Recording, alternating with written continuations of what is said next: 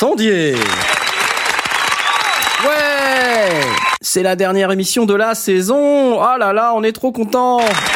Enfin non, c'est pas vrai, on n'est pas content. On est content de partir en vacances, mais euh, ah, le planning est tellement chargé qu'on va même pas pouvoir se faire d'émission avant la fin des vacances. Donc euh, on a décidé euh, il y a fort longtemps déjà, il y a environ euh, 8 minutes, euh, que cette émission serait la dernière de la saison puisque sinon on pourra pas en faire d'autres avant la rentrée. Bravo. C'est trop triste. Avec moi ce soir, mais pas pour longtemps, mon ami Stan. Ouais, salut les gens. Euh, c'est trop génial et donc euh, Stan, tu, tu as décidé de, de nous lâcher.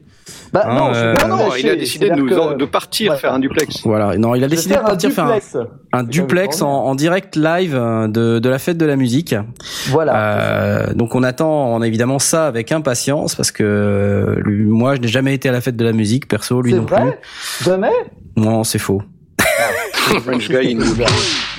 Mais euh, c'était pour te faire plaisir et pour pour que tu te sentes pas trop seul dans dans cet Oh, état. Euh, donc euh, duplex et quoi de neuf euh, mon cher Stan mis à part ce, ce duplex que tu vas faire pour nous? Eh ben, un petit truc assez bon anecdotique. Hein, euh, je vais bientôt fermer une boutique que j'ai lancée il y a 8 ans, donc forcément c'est un peu particulier. Mais euh, non, voilà. euh, Tu non, parles de cette web radio sur laquelle nous diffusons en ce moment? Euh, ouais, Live Origin, un truc comme ça. Non mais, euh, non mais globalement, on, on- on se marre plutôt bien. C'est la fin de la fin de Synops Live. D'ailleurs, l'émission qu'on a fait. Peut-être avec un certain euh, gros créateur de qualité euh, est euh, disponible déjà en téléchargement. Euh, on laissera évidemment les auditeurs euh, le soin de l'écouter après celle-ci. Ah, ça y est, elle est, en- elle est Ouais, disponible. ouais, elle est dispo là, j'ai commencé téléchargement. Et il y a même certains disent qu'il y aurait peut-être un making of vidéo qui devrait sortir dans pas longtemps. Oh my god. Wow. Et il paraît même qu'il y a Batman dedans. Et, ouais, Batman et qui dans certains gifs fait des trucs très chelous. Je dis ça, je ne dis rien. D'accord. Bon bah merci beaucoup et avec moi également nous avons Blast. Bonsoir. Bonjour. Euh, Bonjour. Donc euh, voilà, donc on, on fait cette émission cette semaine parce que normalement c'était quand même la semaine dernière, rappelons-le. Oui. Euh, donc euh, là, là, on est complètement à l'ouest avec le planning, mais c'est pas grave, on aime bien. Et donc Blast la semaine dernière n'était pas disponible comme euh, comme beaucoup de monde, puisque la semaine dernière, comme euh, peut-être euh, il y avait d'autres gens évidemment qui n'étaient pas disponibles car ils étaient ailleurs. Euh, Ouais. Donc euh, voilà, petit conflit d'agenda. Nous sommes désolés, mais aujourd'hui, ce soir, nous sommes tous là. Et donc Blast est avec nous. Qu'est-ce que tu as à nous dire de, de beau, de, de fantastique sur te- ton actualité, mon cher Blast? Mon actualité, bah, c'est la fin de, c'est la fin de Synops Live, c'est la fin de la saison, c'est la fin de mon mar de Gewürztraminer, c'est Oh vraiment là. le moment de partir en vacances. Hein. Ouais, tu m'étonnes. Que des mauvaises nouvelles. hein. Mais Ouais, il ouais. y a quand même une bonne nouvelle dans le tas, c'est que tu vas te racheter une bouteille de marre de Gewürztraminer. Ouais, ouais, je vais en vacances euh, dans le coin, donc je vais m'en racheter une. Et bienvenue dans cette émission lespochetrons.com. Les pochetrons. Les pochetrons. Euh, Non, bah, mon actualité, attends, euh, l'actualité, le, le, le, le making of du Choc des Zéros est- a été publié intégralement euh, le dernier épisode ce matin, c'est vrai, dans lequel un certain nombre de personnes qui sont ici présentes sur cette antenne euh, ont participé. c'est ça. Et, euh, et je suis très content parce que je me suis vraiment bien amusé à le mixer et je suis très content qu'il soit publié et je suis encore plus content que demain, sur cette antenne, nous ayons le vrai Choc des Zéros Ça y qui est. sera publié en direct, mixé par Maître S, euh, son euh, Mitch DSM en personne. Oh my god. Et euh, ça promet énormément. Donc on donc parle ouais, bien de de celui dont on parlait euh, dans gérer ses projets dans la dans la durée au mois d'avril. Hein, euh, on a parlé, euh, je me souviens avec le Mago qui nous a longuement parlé du choc des zéros. Ouais, ouais. Tout à le fait. dimanche 26 avril à 20h30. Et, euh, et voyez, euh, Ça y est. Donc, deux depuis, mois après, voilà, ça y est, deux se mois sont après, décidés. ouais. En fait, on a commencé le projet ben, en février 2007. C'est ça. Bravo. Et demain, c'est l'aboutissement et on est vraiment super heureux. Bon, bah félicitations en tout cas, et on attend avec impatience de pouvoir l'écouter.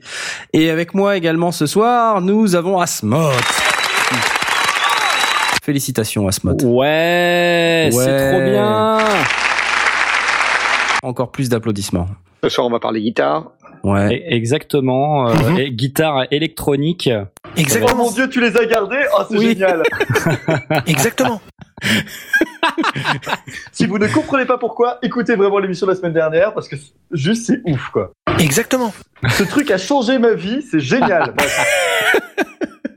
Ah, je vais te faire un tuto, euh, Stan, sur comment utiliser le launchpad pour, euh, Mais- pour mais- déclencher mais des quoi, samples. Juste le oui, le oui est total. oui, total. Bon, parler d'Asmod quand même. Bah écoute, ouais, on parlait d'Asmot. Écoute, moi ça va. Je, je suis très content aussi, d'être. le oui est total. Alors, le oui est Pour total. Dites oui à Asmod. Dites, dites oui à Asmod, dites oui à Stan, dites oui au monde, dites oui à la musique électronique. Bonjour. Voilà. Bonjour. Comment tu Non. vas? Ah va, et d'accord. toi Non, j'ai un tas de samples, mais je me, je me suis pas encore familiarisé avec. Non. Ça, dé- ça démarre bien cette émission. Ça démarre donc. bien, ouais. Oui, c'est bien, c'est super structuré. euh, Oui, oui, on a bah une oui. semaine et euh, une demi-heure de décalage par rapport à l'habitude. euh, enfin, c'est- Ouais, non, c'est vrai que c'est un peu le bordel, mais c'est c'est parce que on a on a mis trop longtemps avant de refaire cette émission, donc euh, c'est pour ça. Elle est... Et puis je sens bien qu'elle, elle, euh, voilà, elle, elle attire pas les foules hein, quand même. Hein. Euh, J'ai j'ai quand même eu un peu de mal à vous rassembler tous dans cette émission hein, sur la Et- musique électronique. Écoute, moi je suis pas du tout d'accord. J'aurais pu boycotter cette émission. Moi je suis là pour découvrir des trucs. Je me suis préparé. J'ai préparé un paquet de cookies et tout, une couverture de survie au cas où c'est vraiment trop long. Euh, Enfin voilà, franchement je suis open quoi. Allez-y, euh, arrosez-moi de musique électronique. euh, Magnifique. a pas de problème. Merveilleux, merveilleux. Écoute, euh, j'ai de la musique électronique pour toi, euh, à non plus finir. Donc euh, j'espère que ça va te plaire ainsi qu'à nos auditeurs. Bravo. Et avec nous également ce soir, Jay. Salut.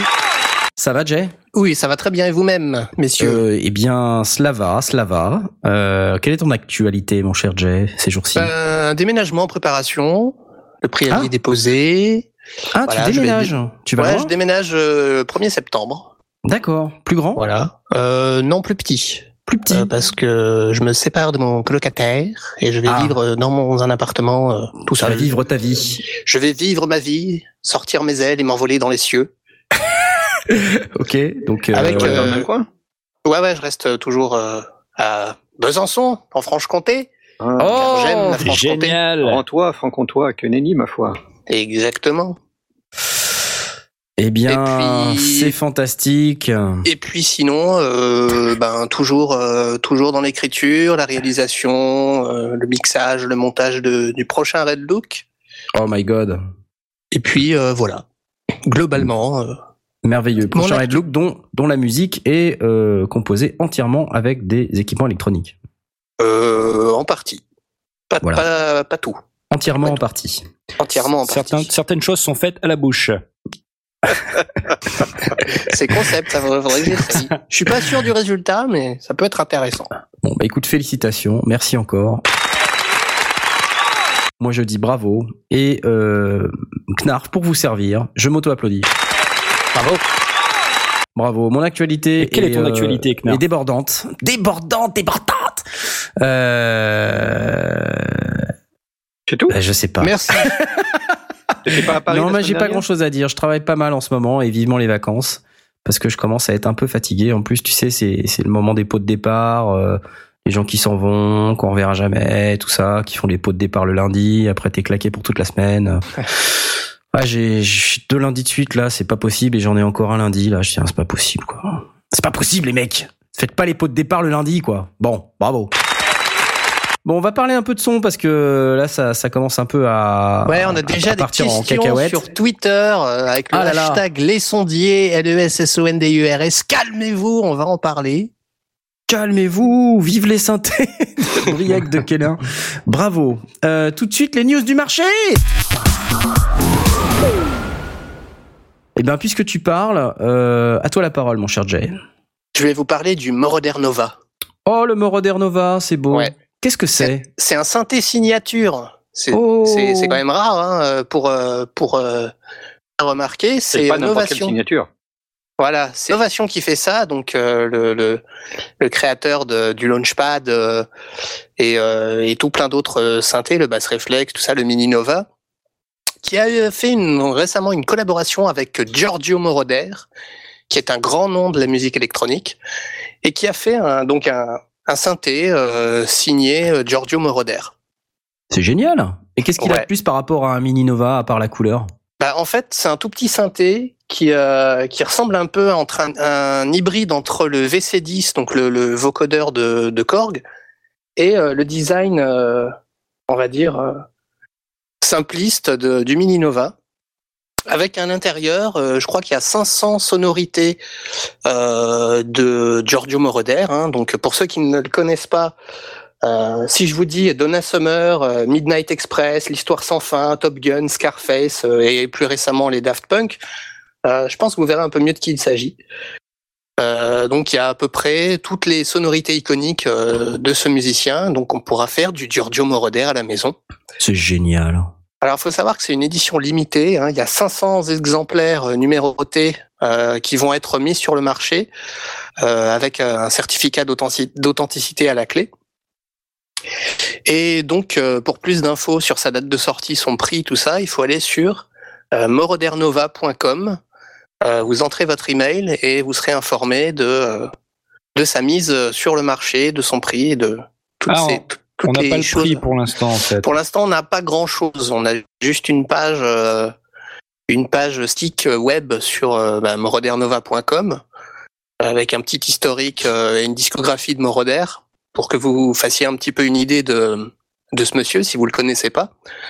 Euh, il travaille encore hein, avec euh, avec Britney Spears récemment. euh, euh, et puis euh, et puis voilà, on n'a pas vraiment d'infos dessus pour le moment, mais euh, moi je garde un œil dessus parce que ça m'intéresse et je vous en dirai un peu plus euh, peut-être à la rentrée. Pour 500 savoir exemplaires, c'est un machin, ça va, ça va se faire piller. et ça va Je pense que une Ouais, fortune. ouais, ouais, ça va partir très vite et si les précommandes sont déjà euh, effectives, je pense qu'il y en a déjà plus, à mon avis.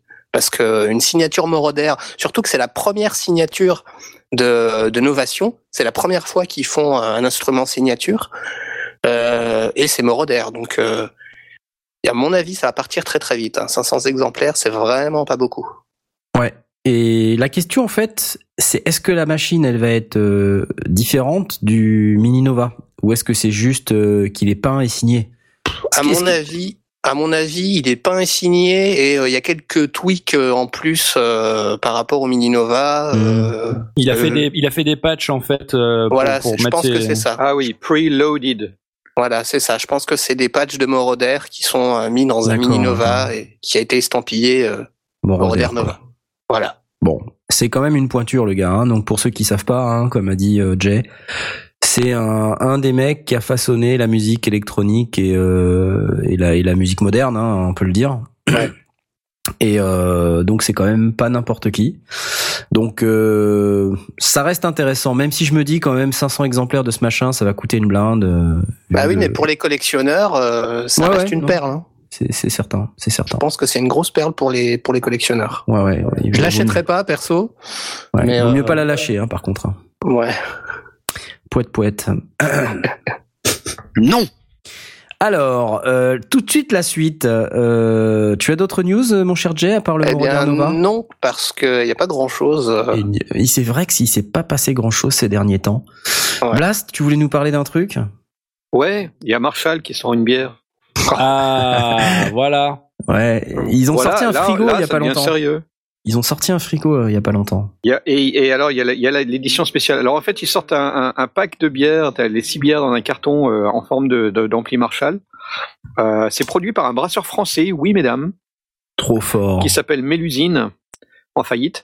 Euh, Ouais, alors en même temps, un Vendéen, bon, je sais pas trop, quoi. ouais, Désolé.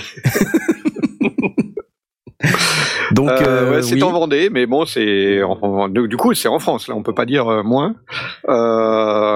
Et ce sont des bières qui apparemment sont intéressantes au niveau gustatif. Et, et le prix est tout à fait raisonnable. Donc du coup, je vais peut-être me laisser faire et m'offrir si les frais de port sont raisonnables aussi. Euh, Moi, je me demande si s'il y a la gonzesse avec ou pas. je Euh, ne parce que sais pas, je ne sais pas. Mais tu as, as une version spéciale pour euh, où tu as un, quadruple pack avec le frigo aussi pour euh, 500 euros, je crois. Trop génial. Bière Le triple frigo. 100% rock. Attends, je fais commander, voir la liste des points de vente. Avec de la Euh, sueur dedans. Ouais, il y a un espace pro. Marshall Beer, espace professionnel. Bon, voilà. Excellent. Tu sais combien ça coûte? Euh, le, le pack de bière est à 15 euros, je crois. Ouais, c'est un peu plus- 6 bières pour 15 euros, ça, me semble Oui, relativement raisonnable. C'est de la bière triple, alors bon, c'est voilà, c'est le prix. Hein. C'est le prix. Promis, Ouais, si ça me j'en paraît- croise ça me ce soir, je vous le dis. Ah Mon cher ami Stan, tu es déjà Oui, est-ce que vous m'entendez toujours Bah oui, Non, on- pas encore. Est-ce que vous m'entendez correctement ou pas? Parce que j'ai changé Ouais, encore de config. Ah bah on t'entend, t'as t'as un peu un son un son de merde, mais c'est pas grave. Ah, parce L'important, que c'est la que question que je me posais, parce que j'ai changé de micro du coup, donc euh, j'utilise un vieux micro euh, tout pourri, et donc euh, Ah, c'est c'est un ça. peu pas génial. Donc ça s'entend, c'est ça que vous voulez me dire? Oui, oui, mais c'est pas grave, on t'aime quand même. D'accord, bah c'est un Tiens, peu regarde. dommage du coup. Rien que pour toi.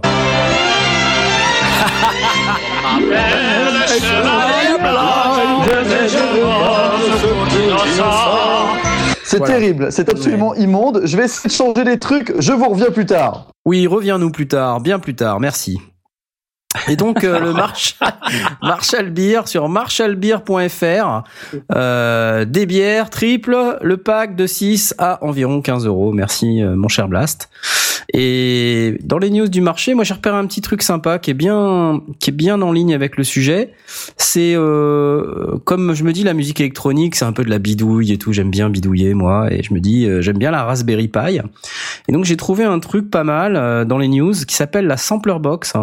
Et en fait c'est quoi? C'est euh, une petite boîte qu'on fabrique soi-même à l'aide basée sur une, un Raspberry Pi. Donc c'est un, mini computer, un mini ordinateur qui qui vaut pas grand chose les dans les 50 euros, euh, qui avec euh, une carte SD euh, pré préchargée et on peut on peut télécharger le truc sur le site. Euh, vous fait une petite sampler box. Euh, un truc qui boot en 8 secondes d'après le site, qui a une polyphonie de plus de 128 voix. Euh, Mmh, beaucoup de doigts. Ouais, non, mais attends, la mémoire de, de la machine euh, permet de loader des samples jusqu'à 1 giga. Et euh, bah voilà, il y a une prise MIDI, une prise USB, euh, voilà, pour, euh, on va dire, moins de 99 euros, l'estimation du, du sampler box, là, on se fait une, une petite boîte à, à sample et il y a une petite vidéo, je, je vous fais écouter. C'est le Raspberry plus le, Ouais. l'add-on euh, sampler. Tout à fait. Et ça, le mec, ce qu'il fait là, il joue sur un petit clavier Akai USB qu'il a raccordé. Et écoute ce que ça donne. Carrément propre. C'est classe, c'est génial. C'est génial. dans le train. Sampler box.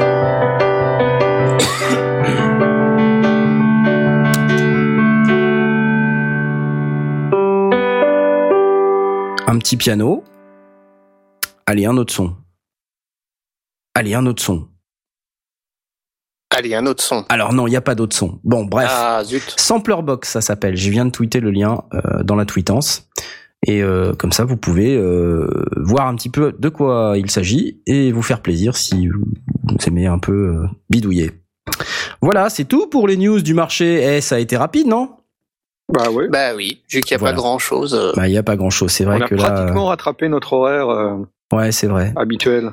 Euh, juste peut-être un truc, euh, on a vu dans les news du marché aussi que euh, l'entreprise euh, Moog, enfin Mog, alors oui, il paraît qu'on dit Mog, hein, je, je l'ai découvert assez récemment, moi qui suis pourtant un fan de synthé, on dit pas Moog, on dit Mog. Donc il paraît que l'entreprise Mog va vendre 49% de la société aux employés. Et euh, en fait, c'est un geste euh, qui montre un peu l'engagement de la société euh, et euh, qui permet aux employés de participer financièrement à l'entreprise et qui qui permet aussi de montrer au monde entier qu'ils ont tellement confiance dans leurs produits qu'ils sont prêts à céder 49% des parts. Donc Ils vont les vendre. Ouais, a priori, ils vont les vendre. Je pense qu'ils vont les vendre, mais aux employés. C'est ce que j'ai lu sur un article. Peut-être je me trompe. 49%. Ok. Voilà. Mais c'est ouvert aux employés. Et je pense que peut-être effectivement pas que aux employés. Non, c'est toi qui dois avoir raison. Voilà. Bon, si, ça vous intéresse d'acheter des actions, MOG. Mog. Ouais, euh, pourquoi pas Et un pack de bière. et un pack de bière Marshall. Passons tout de suite au thème principal de notre émission, la musique électronique. Ah, ce vieux jingle. bon, et euh, en fait, moi, je me posais la question, mais à la musique électronique, euh, enfin, depuis depuis qu'on fait du home studio, on fait de la musique électronique, en fait, non? Vous croyez pas? Bah, Bah, c'est- euh, c'est un peu ça. hein? Parce qu'on dit musique électronique, mais euh, bon. En fait, à partir euh, du moment où on n'utilise pas un, un enregistrement live sans, sans micro ni quoi que ce soit, euh, à partir d'une d'une guitare sèche et de sa propre voix, euh, bah, c'est forcément il y a l'électronique Vous êtes quelque en train part. de me dire qu'un instrument virtuel, pour vous, c'est une musique électronique? Bah en fait Bah. euh, oui, puisque par définition euh, c'est c'est fait avec des composants électroniques. Mais on n'en a pas déjà parlé. Là, je fais un peu l'avocat du diable, mais euh, j'ai l'impression qu'on en a déjà parlé. Oh, Je fais moi moi-même, je me fais l'avocat du diable justement pour générer ce débat et pour peut-être mieux rebondir sur euh, une définition un peu plus euh, correcte de la musique électronique, parce que les gens peuvent légitimement se poser la, la question. Pourquoi on parle de musique électronique, sachant que les ordinateurs aujourd'hui c'est l'électronique. Quand on fait de la musique avec son ordinateur, c'est donc que l'on fait de la musique électronique. Faux. Ouais. Bah, Et c'était déjà le cas quand on faisait euh, avec des bandes magnétiques. bah oui. Tout à fait. Et une En fait- guitare électrique, eh ben, c'est électronique. Alors Ouais. exactement, non mais clairement oui. Alors il y a la musique électronique qui est faite avec euh, des, des composants mécaniques. On peut parler de l'orgamande, on peut parler justement de la guitare électrique. Et puis a la musique électronique qui est effectivement générée que par euh, de l'action, euh, euh, enfin purement de composants électroniques, des transistors, des, composants. avec des lampes, voilà, des, choses qui sont pas forcément des instruments de musique au premier abord, mais qui le sont devenus parce qu'ils étaient capables de produire des sons. Genre des horloges, quoi. Ouais, non mais quelque part c'est vrai, des horloges en fait ça, ça oscille. Et qui Il est où le troll là Non parce que c'est un un vieux machin l'horloge euh, l'horloge c'est parce que quand on parlait euh, effectivement euh, dans notre première émission des problèmes d'horloge je me souviens. Mais euh, donc voilà. Tout ça pour dire qu'aujourd'hui euh, la musique électronique c'est c'est pas forcément juste faire de la musique avec un ordinateur. Ça correspond à une certaine catégorie de musique qui est fabriquée avec des, des instruments qui produisent des sons qui ne sont pas euh, naturels voilà on va plutôt parler de ça dans ces termes Je suis Euh. assez d'accord avec cette définition. voilà le, le, le sample à l'origine était considéré comme de la musique électronique. Maintenant, euh, dans la mesure où on travaille sur des, des digital audio workstation euh, sur ordinateur, est-ce que du coup le sample reste dans cette catégorie-là ou est-ce qu'il disparaît progressivement vers, euh, vers d'autres choses? Alors, moi, je le catégoriserais quand même dans la musique électronique, mais pas vraiment de, à cause de la source sonore elle-même, mais plutôt dans l'usage qui en est fait. C'est la Ouais. manière Ouais, de sa d'utiliser, en fait. manipulation. Effectivement. Et euh, donc là, on fait appel à un peu de l'artistique. Hein. Là, on est dans les sondiers. Alors, on va essayer de s'attacher à, à l'aspect un peu technique du truc, mais c'est vrai que un bon sondier doit s'intéresser à tous les styles de musique euh, et doit aussi essayer de les comprendre pour pouvoir mieux les sonoriser, mieux les mixer euh, et mieux potentiellement euh, travailler avec des musiciens qui sont versés dans ces domaines-là. Mais est-ce que ça exclut la, la dubstep ou pas? Parce que bon. euh, Et Bah, où, la là, dubstep, c'est un des styles de musique électronique. Et euh, d'ailleurs, quand on fait la liste de- des, des musiques électroniques, des genres de musique électronique, c'est juste hallucinant, quoi. Le, Ouais. les, les types de Ouais. musique électronique, hein, La, dubstep étant dérivée de la dub, et la dub, c'est directement du l'usage de la console comme un instrument à lui tout seul. La- la- euh, C'était euh, déjà commencé à utiliser des, des tas d'effets électroniques et de, de répétition, de boucles, de, donc de sampling. Euh, donc, euh, ouais, on était dans, dans, dans l'usage artistique de- de- d'éléments euh, à sa disposition. Donc, euh, oui, la dubstep doit toujours en faire partie a priori. Si vous consultez euh, la page Wikipédia euh, liste de genres de musique électronique, vous vous rendrez compte euh, de, de quoi on parle.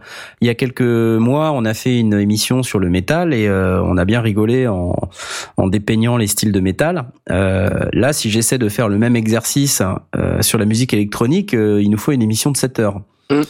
Euh, donc je vais pas le faire évidemment, mais euh, je vous invite à consulter cette liste qu'on va pas commenter euh, en long, en large, en travers, mais euh, en gros, dans les genres, euh, voilà, on va retrouver des trucs. euh, si je vous lis la liste hein, dans, dans l'ordre de la page Wikipédia, ambient, breakbeat, chiptune, disco, down tempo, et tout ça, c'est des grandes catégories. Hein, C'est-à-dire qu'à l'intérieur de ces catégories, vous allez retrouver jusqu'à 10, 15 différents types de, de musique électronique. Par exemple, dans la catégorie jungle drum and bass, il y a euh, broken beat, euh, clown step, darkcore, dark step, drum step, dubstep.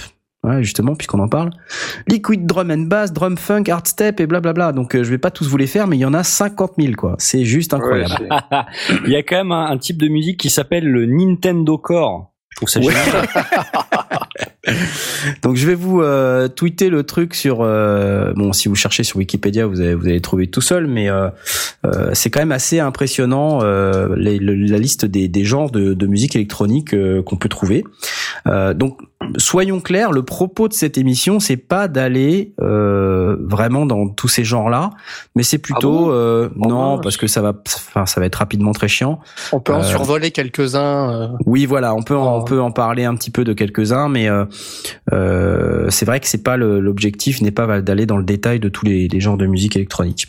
Mais euh, avant de commencer à vraiment aller dans le détail technique, euh, c'est bien aussi qu'on s'intéresse à l'histoire euh, de la musique électronique. Je, je crois, mon cher Jay, que tu nous as même préparé quelque chose. J'ai préparé un petit historique un peu pour. euh, bah, C'est euh, génial. pour qu'on voit un petit peu les origines de la musique électronique. Alors moi, je suis parti du principe que on va parler de la musique électronique qui se conçoit avec des boîtes à rythme, des samples, des synthés, des ordinateurs. On va pas parler de de ce qui se faisait euh, dans les années 20, voire au 19e siècle. Ah bah, si tu veux, on euh, peut quand même un peu en parler parce que c'est quand même rigolo, quoi. On Euh, peut parler de la musique concrète qui a été inventée par euh, Pierre Schaeffer, qui est un Français. On peut euh, même en un- écouter. On peut même en écouter. Allez, on y va, c'est parti. J'ai hâte.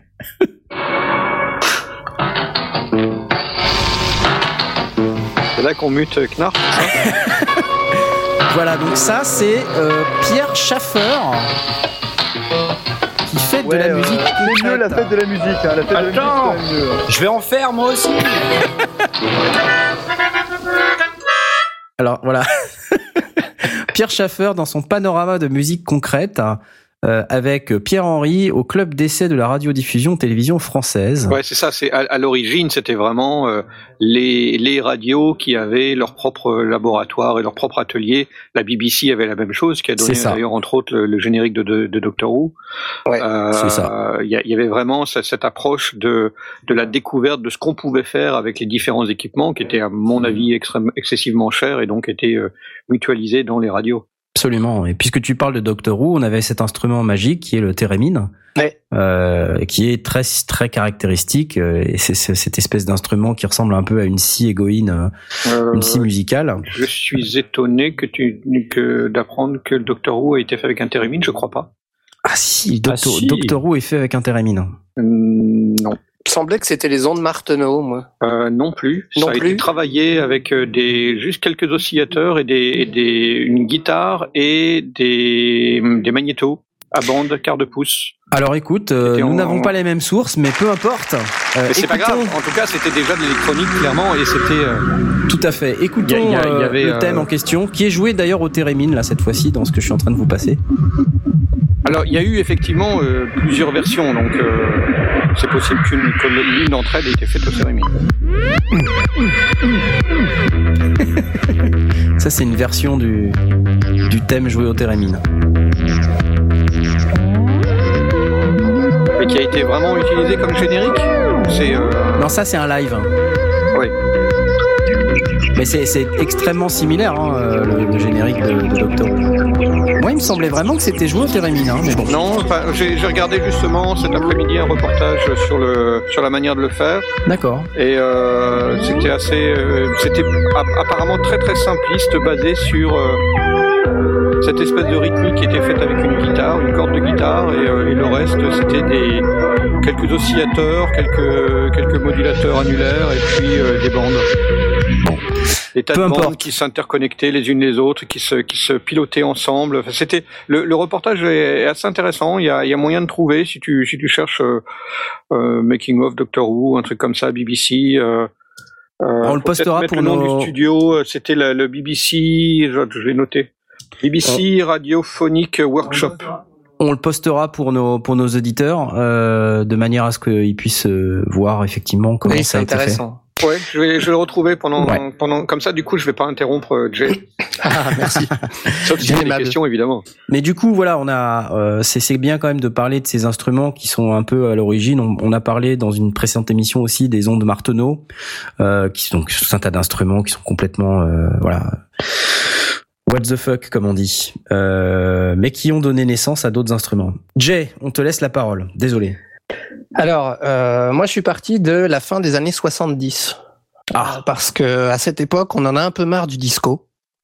C'est vrai. Ouais. Mais vraiment, hein, on, genre, on n'en peut plus. Il y a même des autodafés de de, de vinyles disco qui sont brûlés pendant des matchs de baseball euh, aux États-Unis tellement euh, tellement on sature. On n'en peut plus. Euh, bon, il y a bien de la new wave qui euh, qui vient la remplacer sur les ondes petit à petit, mais euh, Hmm. c'est pas pareil. ça se danse pas trop trop. C'est un peu chiant. Enfin voilà. Donc d'un côté, à cette même époque, en Allemagne, il y a un groupe de potes qui vont s'appeler les Kraftwerk, qui découvrent les séquenceurs et vont expérimenter la musique répétitive. Euh, et ça va cartonner euh, quelques mois plus tard. hein. ils ont pas, ils vont, pas mettre longtemps avant de s'exporter dans le monde. Et puis de l'autre côté, aux États-Unis, quelque part dans un club de Chicago, qui s'appelle le Warehouse, pour ne pas le citer, il y a un rési- le résident donc qui s'appelle euh, Frankie Knuckles. Il se dit tiens, qu'est-ce qui se passe si je mets un disque de soul et que en même temps je vais superposer un rythme euh, un peu euh, un peu badass sur euh, ma TR 808 de Roland. Et donc il essaye. Et il y a un type qui s'appelle Larry Sherman qui entend cette musique là, il se dit waouh c'est trop bien. Et il va monter un label qui va s'appeler Trax Records. Et c'est le début de la house music.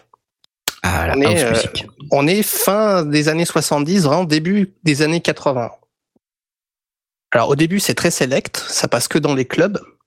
Mais un jour il y a un programmateur de radio qui va justement, qui se rend au, au warehouse, qui s'appelle Farley Jackmaster Funk et qui va entendre lui aussi de la house et il- le lendemain il va dans sa radio et il décide d'en passer euh, dans sa radio et pourquoi pas faire aussi lui-même de la musique.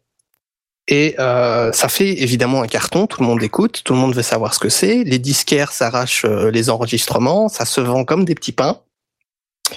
Et euh, Farley Jackmaster Funk va faire euh, ses propres morceaux jusqu'à ce que lui aussi il passe dans les clubs. Et euh, cette musique-là va voyager euh, dans le monde entier. Et un jour, dans un club de Manchester, très connu lui aussi, qui s'appelle l'Hacienda, il y a un titre de Farley Jackmaster Funk qui va passer.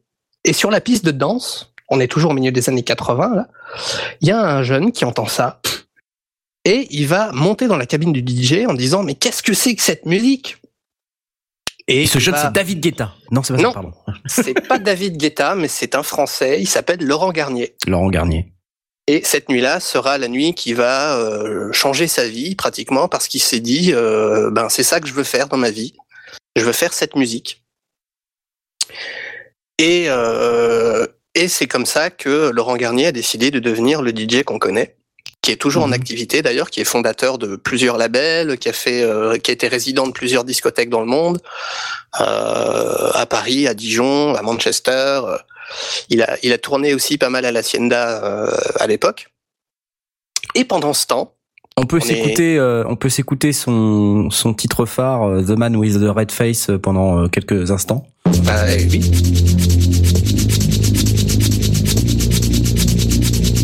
Oh, c'est beau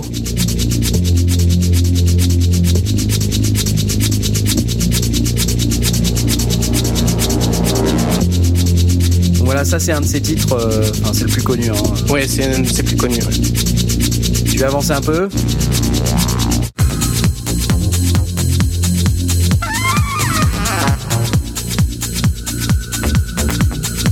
Donc le- le- Laurent Garnier, il travaille beaucoup avec des artistes. euh, D'ailleurs, il a travaillé, et ça c'est une spéciale dédicace pour Asmot, il a travaillé avec Bug Wesseltoft. Sur- ça fait C'est plaisir. vrai, ça Ah, fait plaisir. hein. C'est vrai Euh, ouais, c'est vrai en plus. Ah, Euh, sur un concert euh, qui est génial, hein, que, que j'ai en vidéo. Bon, après, c'est un mec qui aime bien mélanger justement l'électro et le jazz. Et là, vous entendez, il y a un sax. Et c'est un vrai sax qui est vraiment joué. Ah voilà. Laurent Garnier, Man, with- the Red Face. Vas-y, euh, Jay, excuse-moi, je t'ai interrompu. Non, mais c'était c'était bien. Euh, on va changer d'état maintenant. On reste aux États-Unis, mais on est à Détroit en 1985. Et là, c'est la techno qui va naître euh, dans les mains de Juan Atkins, qui est lui aussi tombé amoureux des sons de Giorgio Moroder justement et de Kraftwerk. il va lancer un morceau qui s'appelle Techno City. Euh, ce titre euh, va faire un carton et c'est ce morceau qui va donner le nom au, style musical de la techno. Et s'ensuit alors les années suivantes, euh, bah, grâce à la démocratisation des appareils de création musicale électronique qui sont qui vont se démocratiser auprès du grand public, une explosion de tout un tas de styles. Euh, on en a parlé tout à l'heure. Ça va de l'ambiance au hardcore, en faisant de la musique électronique à la fois une musique qui se danse dans les clubs, mais aussi une musique qui s'écoute dans les bars, euh, sur sa chaîne IFI. Euh, voilà, très très très vite jusqu'au Pendant qu'on écoute un petit extrait de Techno City. Voilà. Est-ce que c'est pas ça qui, euh, qui le, le fait que chaque euh, ville pratiquement euh, ait créé son courant, qui crée, qui, qui fasse qu'il y ait autant de courants différenciés, euh, chacun voulant absolument avoir son nom, sa patte, sa, sa, sa- son, son approche. C'est Bah, pas, ça ressemble à presque à des querelles de clocher. Ça, ça a commencé comme ça en fait. C'est euh, comme les, les DJ euh, tournent beaucoup euh, de manière internationale et, et, et passent de club en club. Ils vont chacun euh, passer ce qui les font kiffer et euh, ça va passer après de DJ en DJ, de résident en résident. Et, euh, et comme ça, ça va, patte, hein. ça va se modifier. Chacun va y mettre sa patte, va y mettre son style, va copier un peu à droite à gauche tel son euh, avec des TR-808, euh, avec des sampleurs. Et tout ça va se transformer petit à petit. Et ça se transforme encore aujourd'hui. Il y a, il y a pas 20 ans, euh, on parlait de la dubstep tout à l'heure. Euh, on connaissait pas. C'était. C'est- vraiment des. Il y, a, il y a toujours sans cesse dans la musique électronique des styles qui se créent. Et des sous-genres, et des sous-sous-genres, et des sous-sous-sous-genres. C'est vrai, c'est c'est vrai qu'il y en a beaucoup. Je, je suis pas certain que ce soit juste le, le- la spécificité de la musique électro, parce que quand tu regardes le jazz, euh, même le rock, il y a je sais pas combien de milliards de courants euh, différents. euh, On a la même chose avec le chacun a son propre truc, le métal, le garage, le, ce que tu veux. Ouais. Euh, alors après, peut-être que la diversité des, des, des outils et des utilisations que tu peux faire la musique électro fait qu'il y en a encore beaucoup plus, quoi. Ouais. Mais je suis pas certain que ce soit euh, les premiers à, à avoir fait ça, quoi. Oui, et, et- et puis oui, probablement. Et après, euh, le, c'est, c'est certainement l'appropriation euh, de, au niveau de la, de la rythmique ou de, ou de l'insistance sur tel ou tel euh, élément. Euh, Il y a eu, bah, avec le dub, tout, tout, tout l'aspect euh, typique du reggae, donc euh, du, du downbeat. Et puis après, euh, le, le step est arrivé avec leur two-step, et donc du coup, en mélangeant ouais. les deux, ça fait une espèce de, de, de, une espèce de mitraillette. Euh, très très régulière, mais ça, ça dépend aussi de, de comment on va l'équaliser, sur quoi on va insister, sur quelle, quelle ligne d'instrument on va, on va insister. Donc euh, oui, chacun chacun arrive vraiment avec euh, sa, sa question de comment est-ce que je vais me démarquer des autres. Euh, et puis, bah, s'il a un minimum de succès, bah, forcément, il va créer un nom et, et ça crée un, courant parallèle. Et et et t'as raison, je crois que c'est assez c'est pas spécifique à la musique dans la mesure où c'est c'est l'école de la rue. C'est on a à partir du moment où on a on a cassé euh, le, le- le- les, académies et les et les grands courants de musique euh, qui mettaient vraiment longtemps avant de avant d'évoluer, même si déjà ils évoluaient. euh, là, ça va ça va à toute vitesse parce que chacun peut s'approprier pratiquement dans les dans les 24 heures un morceau et, et rajouter sa patte dessus. Ça va encore plus vite aujourd'hui avec Internet? Et euh, mais il faut savoir qu'on a on a eu la chance euh, entre guillemets euh, qu'à l'époque euh, il y avait beaucoup d'échanges entre le Royaume-Uni et euh, et les États-Unis puisqu'ils parlent la même langue. Donc forcément les les les choses se font un peu plus euh, un peu plus naturellement. Donc Oui, ça. Londres a repris pas mal, assez vite ce qui pouvait se faire par ailleurs et a, et a aussi rajouté sa Et évidemment, il y a beaucoup de Français qui partent en Europe, euh, dans, dans toute l'Europe. Donc ils vont au Royaume-Uni, après ils reviennent en France, ils disent ouais, regardez, je suis allé à Manchester, regardez ce que j'ai trouvé. Après ils vont partir à Berlin. Euh, et puis après ça va s'exporter euh, en Croatie. Enfin, ça, ça voyage vraiment comme ça. Euh, euh, quand les clubbers à l'époque, ils voyageaient beaucoup. Faut dire que c'était aussi une période très euh, je dirais pas désabusé pour la jeunesse, mais euh, mais disons que les, les clubbers euh, voyagent beaucoup, euh, notamment avec l'apparition des rave parties, qui se font euh, pareil euh, en tout, dans toute l'Europe, euh, l'Europe du Nord, euh, Europe de l'Est. Et voilà, la musique va, va voyager vraiment comme ça, et, et avec à chaque fois une une patte qui va se greffer sur euh, sur, sur sur une musique déjà déjà existante et qui va repartir après dans son pays d'origine et qui va à son tour évoluer, etc., etc. Donc euh, c'est c'est vraiment euh, moi, je trouve ça passionnant et je Ah peux oui, en parler pendant des heures. D'ailleurs- D'ailleurs, il faut, faut faire attention. On, on- on oublie, enfin, tu- en, en commençant euh, l'historique, euh, ou en tout cas cet historique-là, par la, la house et la et la techno, euh, faudrait pas oublier que un des, une- enfin, un des grands courants euh, de, de musique électro vient directement d'Allemagne. Euh, et, ça a été un- aussi un, un- un gros influenceur de, de ce que le, de ce que principalement de ce que l'Europe a refait derrière. Oui. Parce que effectivement, les US sont, sont partis de leur de leur propre de leurs propres matériaux de base, mais l'Europe a, a ajouté énormément de, de, de tout ce qu'avait proposé la- l'Allemagne dans les années euh, 70 princi- principalement. Oui, ben justement, ce que j'ai évoqué tout à l'heure au, dé- au début de, mon, de ma chronique, c'était euh, bah, notamment avec Kraftwerk, Oui, qui évidemment. eux viennent d'Allemagne et qui eux ont fait euh, leur tambouille euh, de leur côté euh, sans l'aide de personne. Parce que ce que je veux dire, c'est que ça, ça, ça, a- ça a été un courant qui a, qui a donné lieu à, à toute une partie de la pop. Mais, euh, mais le, le, aujourd'hui, ce qui est intéressant, c'est de voir comment se, se, se mixe en Europe le, la, la, la partie euh, qui vient de la, de la trance, de la house, de la, de la techno. Euh, et l'influence européenne, euh, qu'elle vienne de, soit de Londres, soit de, soit d'Allemagne. D'Allemagne. Et là, on écoute euh, en arrière-plan Radioactivity de Kraftwerk, Ouais, qui est un, un de leurs morceaux phares. qui doit être le premier morceau euh, considéré comme étant euh, électro, intégralement électro, euh, si je ne m'abuse. En tout cas, si mes notes sont bonnes. Je pense que tu, 60. tu as raison. Et ça, c'est un, c'est un remaster. J'ai pas trouvé le- l'enregistrement original. Mais bon, ça sonnait à peu près comme ça. Je crois que le premier morceau que Kraftwerk a sorti s'appelait We Are the Robots. We Are the Robots. Laisse-moi regarder. Un album précédent. En fait, ce que, ce que j'aime bien avec la musique électronique, moi, c'est que tout ce que vous nous faites écouter dans les sondiers, moi, je, je, toi, je trouve ça cool. Et euh, je sais pas, quand je me balade dans la rue à la fête de la musique ou je sais pas quoi, et que j'écoute des machins, euh, des prestations ou quoi, je, suis jamais emballé, quoi. C'est pas du tout Il y a, y a eu énormément Alors, je peux témoigner parce que je suis en direct de la rue.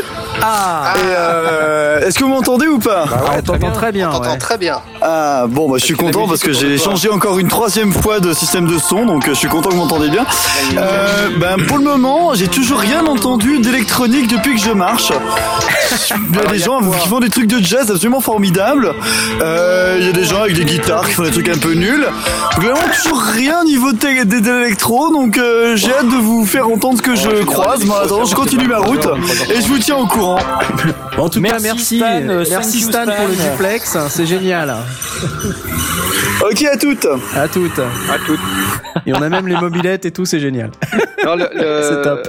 Il y a, il y a eu effectivement pas mal de, pas mal d'évolutions. euh, et là, là, on est sur des, sur les années 70-80. C'est, c'est, c'est des choses qui, qui, qui, a, qui avaient une, une approche qui était plus basée sur la mélodie que sur la rythmique. Oui. Et aujourd'hui, quand on voit les évolutions, il y a, il y a énormément de, de, de structures basées sur le beat, la basse, le, le rythme. Bah, ça Et, dépend euh, où on va en fait. Parce qu'il y a encore des artistes qui font euh, vraiment de la. Alors, je veux pas dire qu'ils font vraiment de la musique parce que la musique électronique ça reste quand même de la musique. Mais le côté euh, populaire euh, de la musique électronique aujourd'hui, celle qui passe dans les clubs, celle qui qu'on entend euh, à fond dans les voitures et qui se vendent par paquet de 100 000 euh, sur iTunes, c'est euh, c'est d'abord de la musique qui est qui est jouée en prestation par des par des DJ, donc par des producteurs, Ouais. et qui est qui est une musique qui est faite pour danser. Donc à ce moment-là, euh, elle est un peu plus basée sur euh, sur le rythme parce que euh, bah, parce que on danse sur sur le rythme. Ah oui, c'est très calé rythme, Ouais. puissance, puissance des basses, puissance du beat. C'est ça. Et c'est vrai que du coup, quand on n'est pas directement dans, dans les courants, quand on n'est pas forcément amateur, euh, bah, c'est vrai que tu, tu vas prendre n'importe quelle vidéo, euh, t'en, t'en prends une, une au hasard euh, qui d'une fête quelconque à Ibiza, et puis t'en prends une autre complètement au hasard à Ibiza. Celui qui est pas spécialiste, il va quand même ramer pour euh, sentir une différence. hein. Hmm. Bah, on parlait tout à l'heure euh, des, des courants qui évoluent euh, les uns avec les autres euh, et qui veulent marquer un peu, enfin avoir leur marque à eux, leur patte à eux. effectivement, ça c'est c'est très difficile pour les non initiés de, de s'y retrouver. Mais quand on parle, par exemple, tu vois, de, de jungle, euh, en général, les, les gens savent à peu près euh, de, de quoi on cause. Là, si je vous mets par exemple un extrait. Euh, Pas vraiment, hein. Pas vraiment, vraiment, pour être très honnête. si vous expliquer un peu, parce que bah, déjà que moi, j'ai jamais compris la différence entre l'électro et la techno. S'il vous plaît, ne me frappez pas. Euh, déjà, euh, quel est, quel est le rapport? Enfin, On comprend pas vraiment ce que c'est. L'électro, c'est de la techno. Enfin, la, la techno, c'est de l'électro. Oui. Alors, ok, mais donc du coup, l'électro, c'est le truc qui englobe le tout. Faux, en fait, c'est ni On comprend rien. La, la techno, euh, la, la, techno, c'est c'est plutôt une, c'est plutôt un truc de DJ. Euh, C'est-à-dire, c'est c'est plutôt pour danser. Euh, et c'est pas euh, c'est pas vraiment tout à fait pareil que l'électro. Euh, la, la, la, techno c'est plutôt instrumental. Euh, maintenant, on voit aussi dans la dance euh, des, des, des, enfin plutôt, il y a des gens qui, qui viennent avec maintenant des samples de voix, euh, mais euh, c'est c'est pas vraiment euh, c'est pas vraiment tout à fait la même chose. L'électro, au sens où on, on l'entend, c'est plutôt des boîtes à rythme. C'est pas vraiment, c'est plutôt orienté sur la boîte à rythme euh, et pas vraiment euh, pas vraiment orienté sur la danse quoi. Euh, donc euh, et, donc là c'est voilà c'est la, la, limite je, je, je vous l'accorde est un peu ténue mais euh, en, en, règle générale les, les experts eux s'y retrouvent. Mais la techno maintenant en plus c'est un terme qui est galvaudé parce que ça a été utilisé à toutes les sauces pour décrire justement tout un tas de musique électronique. On avait même des, ce qu'on appelait des techno-parades euh, ou les Love Parades. La première a eu lieu à Berlin euh, au milieu des années 90, si je ne dis pas de bêtises. Mais dans, la, dans les techno-parades de l'époque, c'était des festivals avec des chars et tout. Euh, c'était vachement bien. Il y avait beaucoup de gens donc qui descendaient dans les rues. Il y avait de la musique qui passait à fond. C'est comme la fête de la musique, mais exclusivement électro.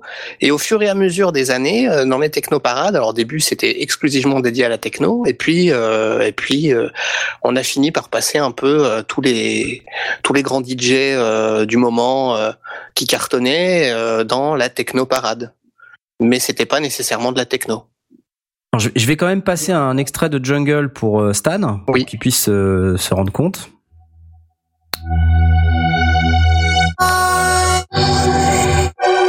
On attend un peu. Voilà. Donc la jungle, ce sont effectivement ces rythmes très rapides qu'on entend derrière. C'est très caractéristique de la jungle.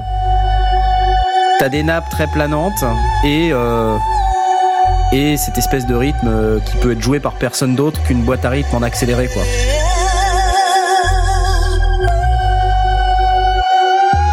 Il y a une grosse basse et puis après ça repart avec les rythmes euh, Ok, je vois tout à fait maintenant que tu maintenant que tu me le montres, je vois tout à fait ce que tu veux me dire. Effectivement, ce genre de boîte à rythme super fast, on l'entend euh, assez fréquemment. Voilà. Et, bah ça c'est plutôt de la jungle. de la techno qui aura un, son qui sera plus Bah ça c'est fait pour danser. Euh, en fait, la la la techno, euh, ouais, la, techno, ça sera vraiment la boîte à rythme quoi. C'est c'est vraiment le, le, départ de la techno. Ah, ah je vous interromps. Je croise pour la première fois l'électro nul. Ah. Alors, euh, je vais essayer de me rapprocher pour que vous puissiez entendre. C'est particulièrement pas très bon. Attendez, bougez pas. Est-ce que vous entendez Est-ce que vous entendez Est-ce que vous vous entendez on, entend. Oui.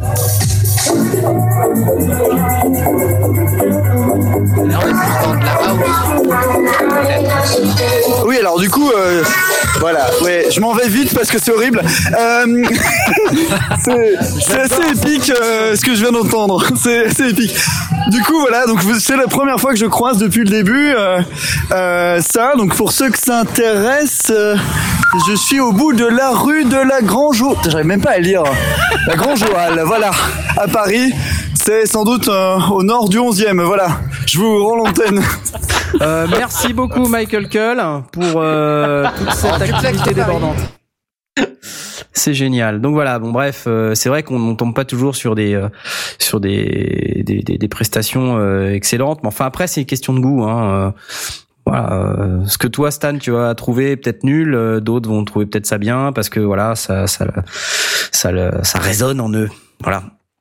Ah oui, ça peut résonner, ça résonne, mais ça reste quand même pas bon. Hein, voilà. Hein, bon. Non, non. Et n'oubliez pas que j'aime bien euh, certaines musiques électroniques. Hein. J'aime notamment bien Daft Punk, par exemple. Je trouve ça plutôt sympathique. Je pense que je dois représenter à peu près 60% de la population française qui disait mais un peu l'électro en pensant à Daft Punk, alors qu'ils savent pas du tout la complexité qu'il y a derrière ce genre. Ouais, le, le je, crois, je crois qu'il y a, c'est vraiment une question de d'attitude et, de, et d'engagement au niveau de la, de la musique elle-même. Si on, si on est sur de la musique qui est là pour faire danser euh, de manière euh, quasi hypnotique euh, pendant pendant longtemps.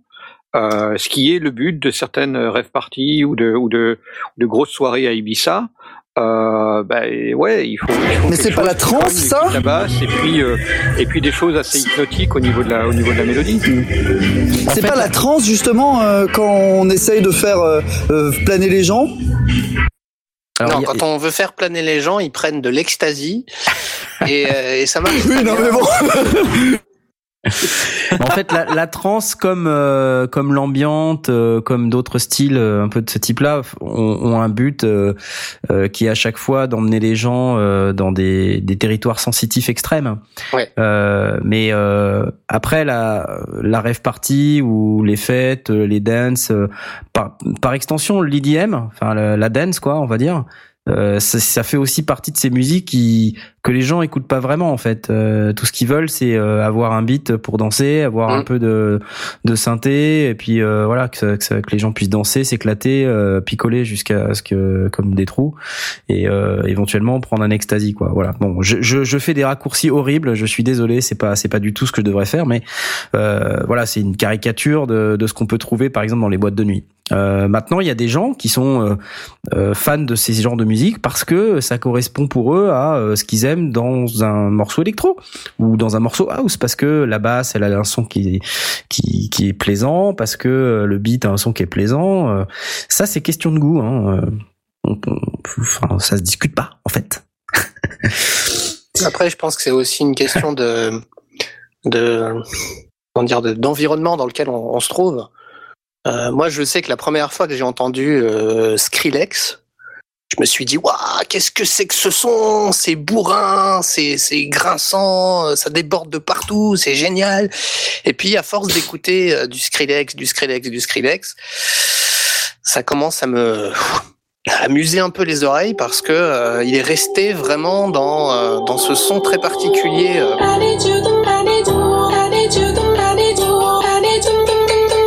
Un titre de Skrillex qui s'appelle Where Are You Now? Et entre parenthèses il y a écrit With Justin Bieber Ah oui, mais voilà. J'ai quand même un peu l'impression que les gens ont commencé à ne pas apprécier Skrillex parce que justement il est devenu euh, mainstream. Qu'est-ce que vous en pensez de ça? Quand moi je l'ai découvert, il était déjà mainstream. D'ailleurs, je l'ai entendu à la radio et je me suis dit euh, vraiment que, que- que- comment ça se fait qu'un son pareil puisse passer à la radio aujourd'hui en, dans les années 2000 quoi. Et je, je ne sais pas. donc voilà Skrillex on Non. est, on est bien content C'est quand même assez terrible parce que je me balade dans la rue à la fête de la musique, tout le monde me dit tu entendras que de la musique de merde et tu me balances dans mes oreilles du Justin Bieber. C'est quand même assez chelou quand même mon cher Knarf. je suis désolé.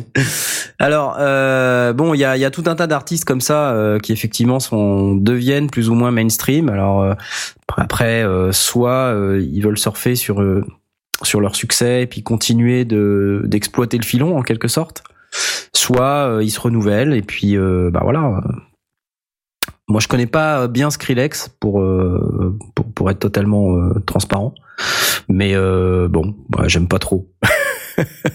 voilà. Et pourtant, j'aime bien les synthés. Donc euh, voilà, ça me fait une excellente transition pour dire que euh, la musique électronique, c'est pas forcément que des synthés.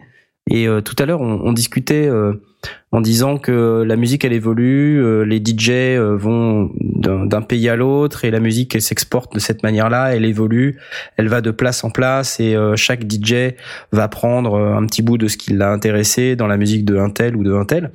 Il y a aussi cet effet, le, le sampling euh, a permis aussi de, de, de, de faire naître des, des, styles de musique qui, qui n'auraient pas pu naître euh, si on n'avait pas eu cette technologie. La, la jungle qu'on a écouté tout à l'heure, par exemple, c'est issu directement du sampling. Ça fait partie de ces happy accidents où euh, un jour il y a un mec qui a passé le, euh, le riff de batterie euh, dans un truc qui est parti trop vite. Euh, et puis du coup, il s'est dit ouais, c'est super ça. Et puis hop, voilà, la jungle est née. Et puis le happy accident fait que maintenant c'est la marque de fabrique de la jungle. après, il y a d'autres. Tu penses au Amen Break là? Ouais, voilà, ouais, c'est ça. Les, toutes les toutes les batteries qui sont euh, très traitées, euh, qui passent dans des chorus, dans des dans des dans des flangers, euh, des voilà, des trucs qui sont absolument pas naturels, qui sont extrêmement accélérés, mais qui ont donné cette marque. Euh, bon, la jungle c'est un exemple, mais on pourrait parler de la dubstep aussi. La dubstep c'est la basse euh, qui te scie l'oreille, qui fait waouh waouh waouh waouh et qui fait waouh waouh waouh comme ça. Voilà des styles de musique qui sont très typés et qui euh, euh, pour moi, hein, enfin, je, c'est mon opinion. Après, je n'ai pas été étudié en détail la dubstep, mais euh, euh, sont issus de Happy Accident. C'est-à-dire, à un moment donné, il y a un mec qui a bidouillé euh, un de ses appareils, et puis il est tombé sur un truc, et puis il s'est dit, c'est trop génial. Voilà. Euh, il y a aussi la, on, on, joue la musique des autres et on la, on la joue sous forme de sample. Euh, c'est-à-dire qu'on la joue, on joue un petit bout et on, et on l'enrobe d'une autre musique. Euh, et ça donne une nouvelle musique. Et, euh, et ça, ça a aussi permis de, de trouver de nouveaux genres musicaux. Euh, donc le sampling a fait partie de ces technos qui ont permis justement de faire exploser les genres de musique électronique. Mais bon, après, je vais pas m'étendre sur les genres de musique électronique parce que c'était évidemment pas le propos. Euh, c'est ça. Bien... Et puis, s'il y a des puristes qui nous écoutent, hein, ne, ne, prenez pas peur. Euh, c'est juste qu'on va pas rentrer dans les détails non plus de, de tous les styles parce que on, on, sinon, on demain matin, on y est encore. Demain, demain matin, on y est encore, effectivement. Mais c'est bien aussi de parler un petit peu des précurseurs. Là, tout à l'heure, tu nous as parlé un peu de, de Moroder.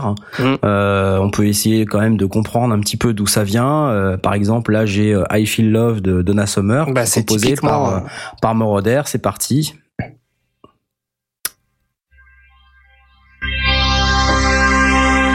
Connaît cette chanson, hein, c'est juste pour...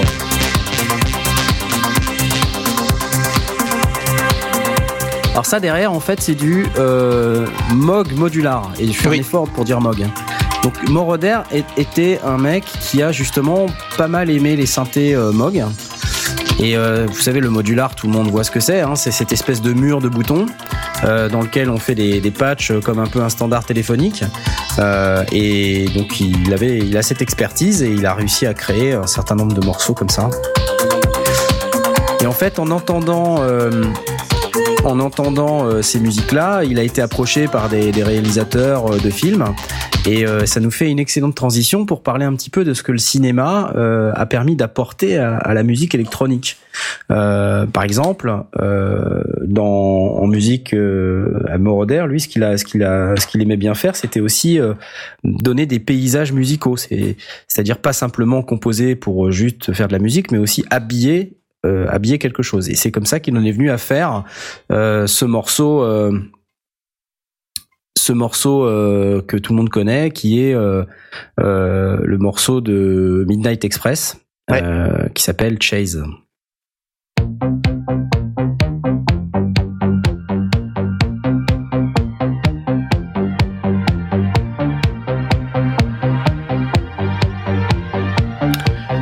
Là encore, euh, ça c'est du Minimog. Tout Tout exclusivement Non, pas tout, pas tout. Euh, la basse, c'est du Minimog. Le truc qu'on entend que fait... Ouais, d'accord. Et après, il y a d'autres, il y a d'autres synthés. Je crois que notamment, il y a un PPG Wave ou un ARP 2600 derrière. Euh, mais voilà, tout, toutes des machines qui euh, qui ont permis de, de, créer complètement des univers musicaux qui qui n'existaient pas avant. Euh, et quand on parlait tout à l'heure en termes de définition de musique électronique de ce qui n'est pas naturel, bah voilà un exemple de truc qui est pas du tout naturel mais qui pourtant sonne super bien et qui en plus habillé sur le film. Je sais pas si vous avez vu Midnight Express, mais c'est juste génial quoi. Donc c'est parmi les, les trucs qu'il faut forcément avoir vu. Euh, je vous invite justement à aller voir Midnight Express si vous avez cette possibilité. Après, après euh, voilà. Après, effectivement, faisons la pause euh, et puisqu'on est dans le registre de la musique électronique, on va vous passer un petit peu de musique électronique, euh, puisque notre ami Aurine, qui ne pouvait pas rester, mais qui nous a quand même préparé la playlist, nous a mis Power Supply de Anamanaguchi et tiré de l'album Power Supply. Ça va être très court. À tout de suite.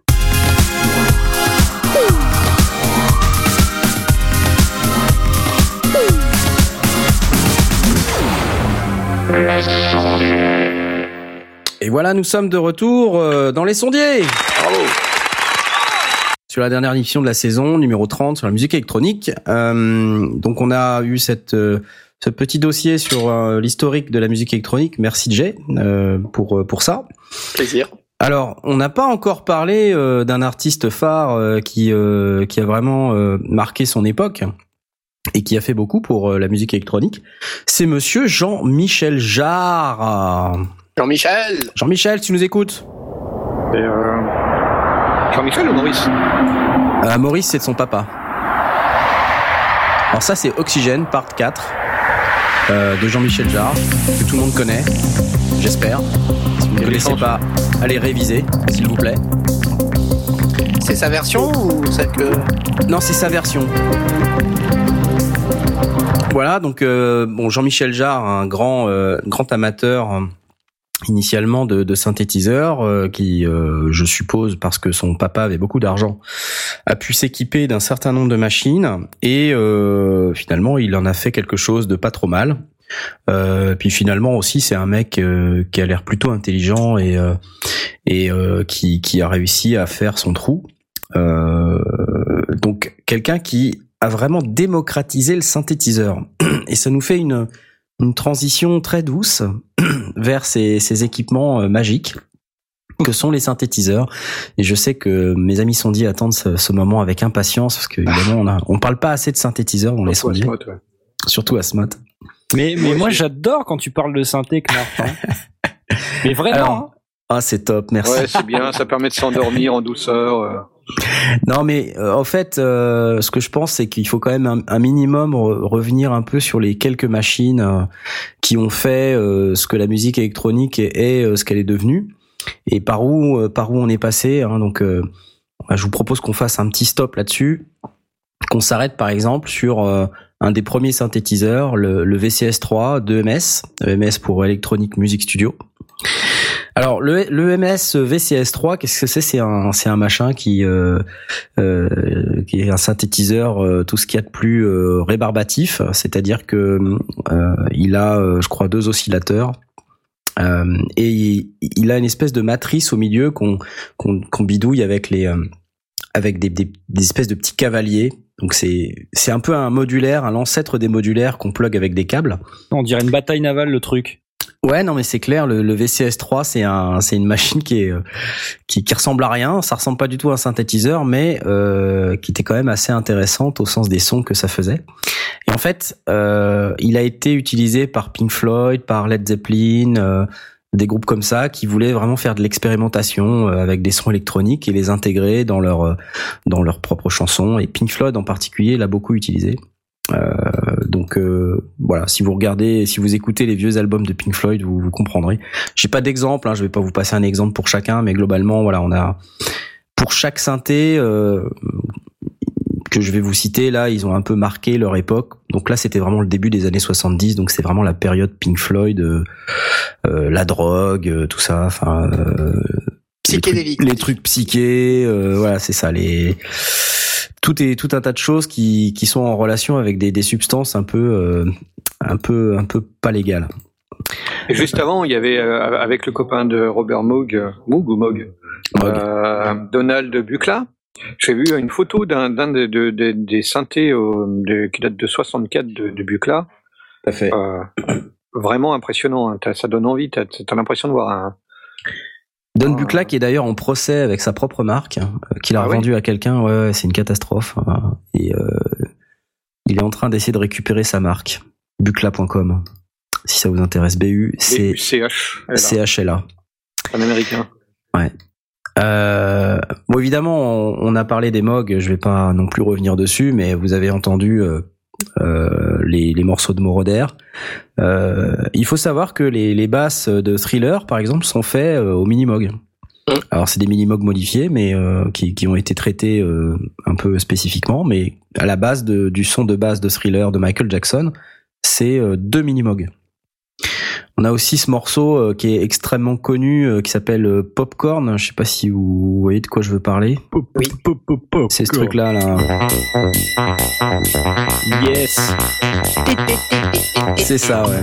Alors que ça, c'est des, c'est du Mog, ça. C'est du Mog à fond. Elle est rigolote cette chanson. C'est rigolo, ouais. Voilà, donc c'est rigolo, c'est du, du Minimog. Donc le Minimog, c'est aussi 1969. Euh, pour le premier proto. La production a démarré en 71. Et pour info, à l'époque, il valait quand même 1495 dollars. Donc c'était pas donné, hein. Et 1495 dollars en 1971, euh, je peux vous garantir que c'était quelque chose, quoi. Ouais, c'était quelques mois de salaire, ouais. Et seuls des artistes euh, qui étaient vraiment bien installés pouvaient s'offrir le Minimog. là notamment, il y a Herbie Hancock avec un morceau phare qui s'appelle Caméléon. Alors les gens qui connaissent ah bien ouais. Herbie Hancock, voilà, donc un peu de Caméléon. Et là, on est vraiment dedans, quoi. Ça, c'est la funk par excellence. Donc, on parle de musique électronique, mais en réalité, euh, ça, ça, a démarré aussi avec la funk. Oui, en, réalité, tous les, tous les groupes euh, euh les, plus, les plus emblématiques ont utilisé euh, l'électro à un moment ou un autre. Hein.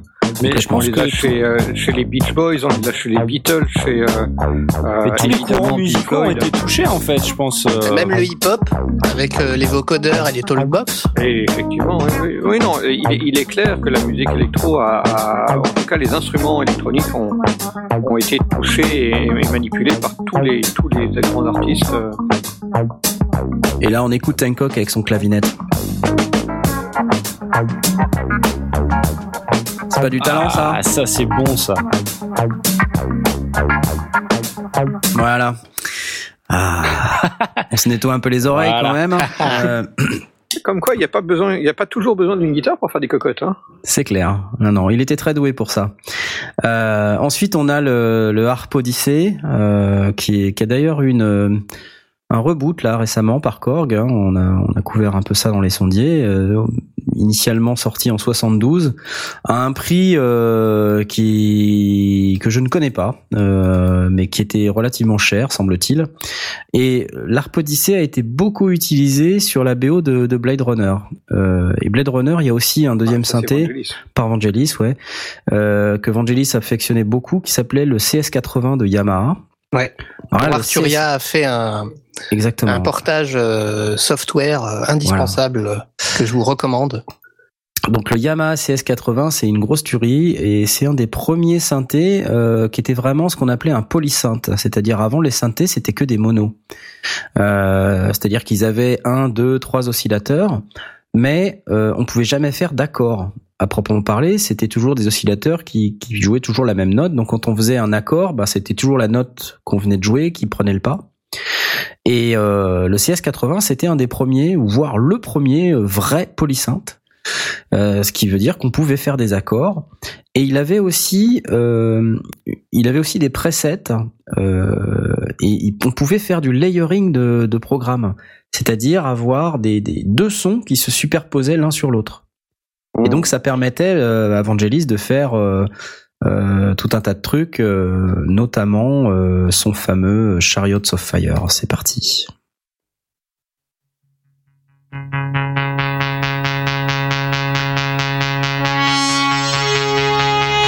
Donc ça c'est du CS80, hein, le son derrière.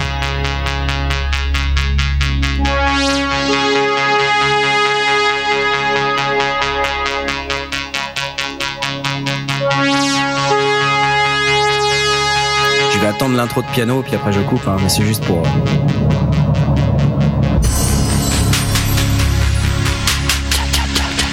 Ah là là. Ah c'était bon ça. hein.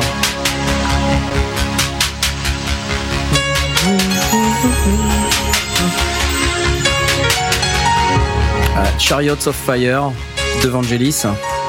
Euh, C'est donc ça c'est va se racheter de nouveau un, mais non, mais, mais franchement, on Non, parle de musique vrai électronique, on écoute que des trucs de vieux depuis tout à l'heure, franchement. Mais, mais on- il faut en passer par là. ah, mais moi Euh, j'adore, hein. Tu vois, parce que c'est comme ça qu'on comprend un peu euh, d'où viennent. euh, Et, et je te, je te ferai euh, en fin de Ou qu'on compte. ne euh, comprend pas, au contraire, d'ailleurs. ou qu'on ne comprend pas. Non, mais c'est vrai. Mais euh, finalement, toutes ces bécanes, euh, elles, ont un peu marqué leur époque. Et euh, tu vois, culturellement, euh, on veut toujours revenir à ces vieux sons et, euh, et Mais en même tirer le et tirer Aujourd'hui- vraiment le maximum. Aujourd'hui encore, il y a des artistes actuels, je pense à Dead Mouse, qui euh, utilisent des sonorités. euh, alors peut-être qu'ils les recréent euh, euh, avec des, des, des synthétiseurs et des peut-être des instruments virtuels plus récents, mais on retrouve notamment dans la chanson. ah, j'ai oublié le titre. J'ai oublié The- le titre. The Welt, The. Welt, exactement. C'est la plus connue. C'est la plus connue.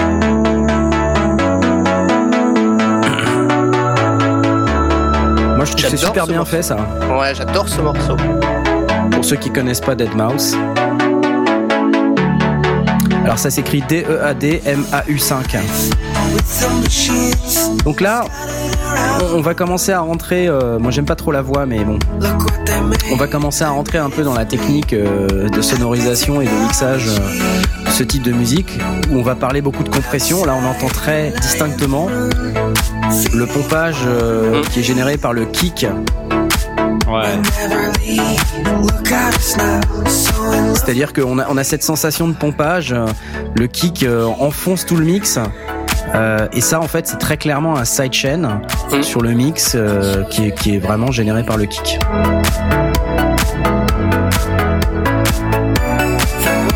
Et donc là, la manière de faire, c'est euh, ben, on met tout son mix euh, dans un groupe, on met un compresseur et euh, on déclenche le compresseur sur le kick. Voilà. Et vous vous appelez Deadmau5.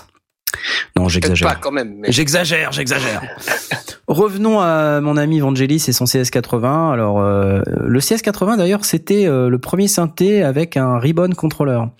Et c'était un ruban qui était au-dessus du clavier et qui pouvait euh, servir de pour faire un tas de trucs, notamment faire du pitch bend ou, ou générer du contrôle. Enfin, c'était c'était un très très chouette appareil. Et il semblerait, et j'ai lu ça dans un article euh, cette semaine, que Blade Runner a été presque entièrement fait euh, avec des presets du CS80. Il, il s'est même pas foulé quoi. Mm. Il a pris les presets euh, et euh, et voilà. Et pareil pour Chariots of Fire. Bah dans le comment dans les dans la version software donc VSTI de, de Arturia du CS80 euh, tous les presets qui sont dedans sont ceux euh, donc de de, de l'original Bah ouais. plus euh, plus ceux qui ont été intégrés par d'autres euh, d'autres artistes par la suite euh, suite à son portage euh, en VSTI Ouais, ouais. mais on retrouve effectivement toutes les sonorités euh, de Blade Runner de Vangelis euh, en général euh, sans euh, sans rien faire quoi juste en Euh, sélectionnant dans les presets. Et il y en a, euh, il y en a 250, un truc comme ça. C'est, c'est fou. Ouais. Alors le, le, le problème, c'est que le CS80, il avait pas de mémoire. Euh, C'est-à-dire que il avait des presets, mais c'était des presets en ROM. Et donc, euh, quand tu voulais faire tes propres sons, il fallait partir d'un preset et puis euh, les bidouiller jusqu'à ce que tu retrouves ton son. Tu Mm. pouvais pas les remémoriser. Donc ça, ça a quand même été un handicap certain pour pour le CS80. Euh, et qui a été euh, supplanté par le, le Prophet 5 euh, qui donc est euh, une machine de sequential circuits. Euh, mon ami et héros Dave Smith, Dave Smith. qui a produit ce synthé en 78, et, et lui, il avait justement cette patch memory. C'était le, le la grosse feature qui, qui a tué le CS80. Et il était tellement bien synthé que euh, on en a foutu partout quoi. Et du, du Prophet 5, il y en avait partout, partout, partout. C'était all over the place. Euh, tout à l'heure, je vous ai parlé de Thriller, Michael Jackson. Euh, la basse, c'était Minimog, mais tout le reste, c'est du Prophet 5. Donc euh, voilà, c'était les deux synthés euh, de Michael Jackson. Euh, Madonna l'a aussi beaucoup utilisé, notamment dans Like a Virgin, pour pouvoir faire son morceau. Et à l'époque, vous savez combien il valait le Prophet 5 en 78 quand il est sorti? Ouais, c'est un sim- 4495 dollars. Ouais. J'allais dire c'était- 5000 dollars, donc euh, c'est. ça valait une blinde quoi. Et donc euh, je peux vous dire que c'est pas Monsieur Tout le Monde qui s'achetait un un Prophet 5, surtout que 5000 dollars en 1978, ça restait quand même une sacrée somme d'argent. Au milieu, j'ai pas trop parlé du MS20. Euh, donc, je posterai peut-être plus tard un article. Là, j'ai pas, j'ai pas tout tweeté, mais pour ceux qui nous écoutent, euh, vous pouvez aussi regarder en même temps sur Google pendant que pendant qu'on en parle. Le MS20, euh, qui lui aussi est sorti en 1978, a un prix, lui, par contre, qui était tout petit par rapport au, au Prophet 5, c'était 750 dollars. Et il n'a pas vraiment rencontré euh, le succès escompté. Le MS-20, il était, euh, c'était une machine trop compliquée. Hein, c'est, il faisait peur.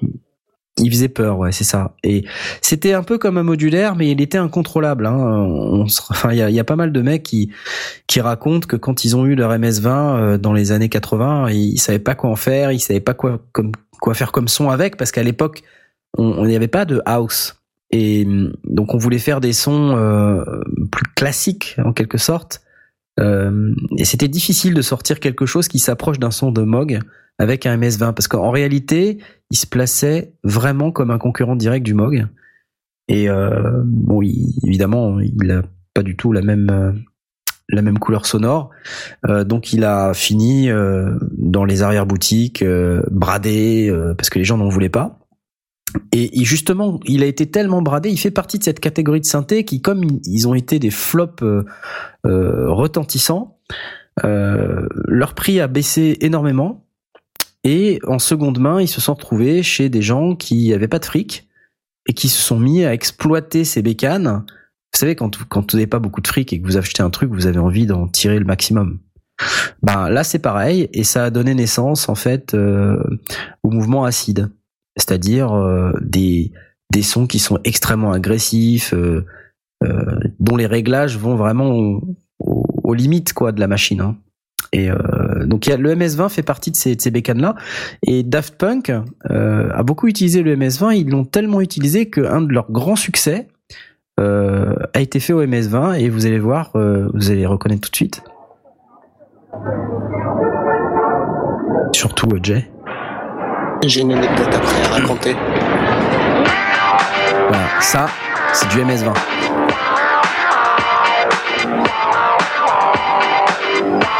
Voyez, on s'approche là, on n'est plus trop dans les trucs de vieux quand même. Hein. Voilà, donc je vais pas le passer euh, pendant 3 heures, mais le MS-20 permet euh, justement de faire des sons très typés. Et la, et la bassline euh, un peu acide qu'on entend au milieu du morceau, vous savez, qui fait Ça, c'est du TB 303. TB303. Alors ça, ça fait aussi partie des bécanes euh, dont, dont, je vais parler un peu plus tard, mais qui ont été sorties un peu plus tard. Là, on est euh, dans les baselines, donc c'est un peu euh, encore autre chose, je pense. Ouais.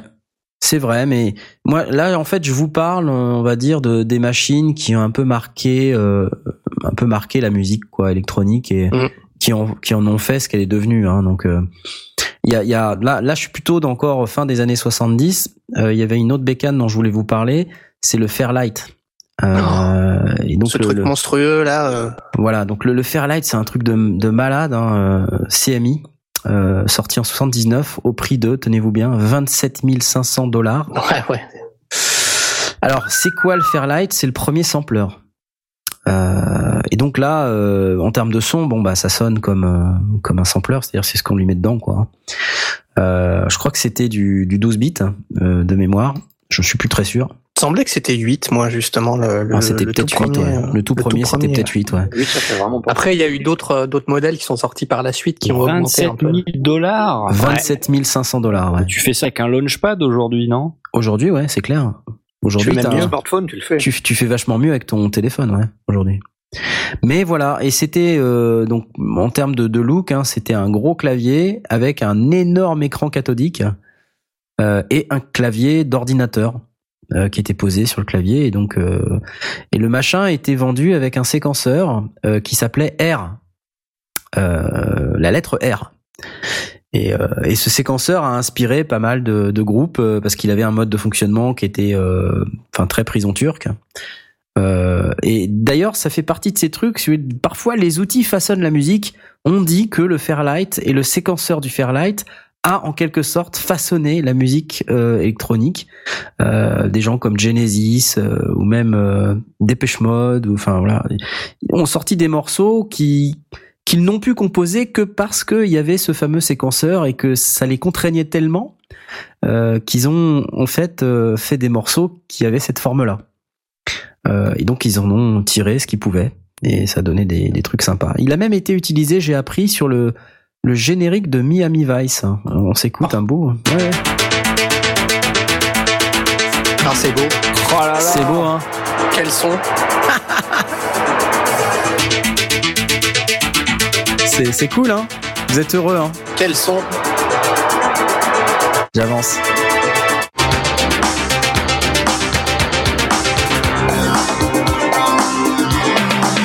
Ah la batterie j'adore.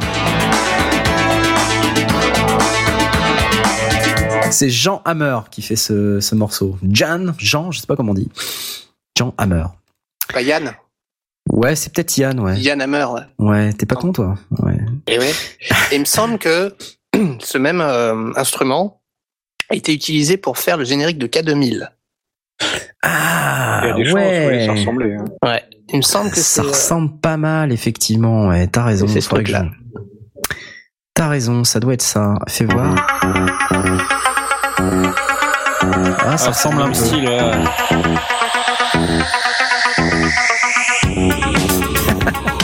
Pour la basse, par contre, c'est de la vraie basse. C'est hein. de la vraie basse. C'est de la vraie basse, ça Ouais. Ouais, ouais. C'est de la vraie basse, ça, ouais. Non, Et, pas euh, l'impression. Ou alors, elle est fortement traitée, non? Ouais, Fortement d'autres traité, surcompressés, quoi. mais, euh, Donc là, on a sur Twitter des, des gens qui nous postent euh, des images de Les Fairlight. images, des photos, ils sont à fond. C'est c'est assez intéressant. Je vais les retweeter pour que tout le monde puisse en profiter. Hop là. Merci beaucoup, les gars. Hop. Ce pendant que je parle, du coup, j'ai pas le temps de tweeter. Euh, donc ça, dit Apollo, le- euh, facile le transport. Tu m'étonnes. T'as vu le machin, toi Ouais, C'est un truc de malade.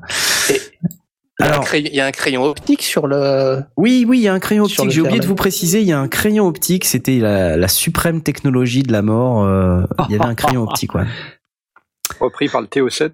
qui permettait MO5. de, de pointer. Et en fait, beaucoup d'artistes se plaignaient qu'ils avaient mal au bras parce que évidemment, euh, Ah, il fallait c'était il fallait enlever la main. Et donc du coup après, ils ont sorti une version avec un écran euh, euh, à- à- en vertical, quoi. Si on pouvait, voilà. Ah bon. Euh, 1980-81, c'est le début du, du PPG Wave, qui valait à peu près 7000 dollars.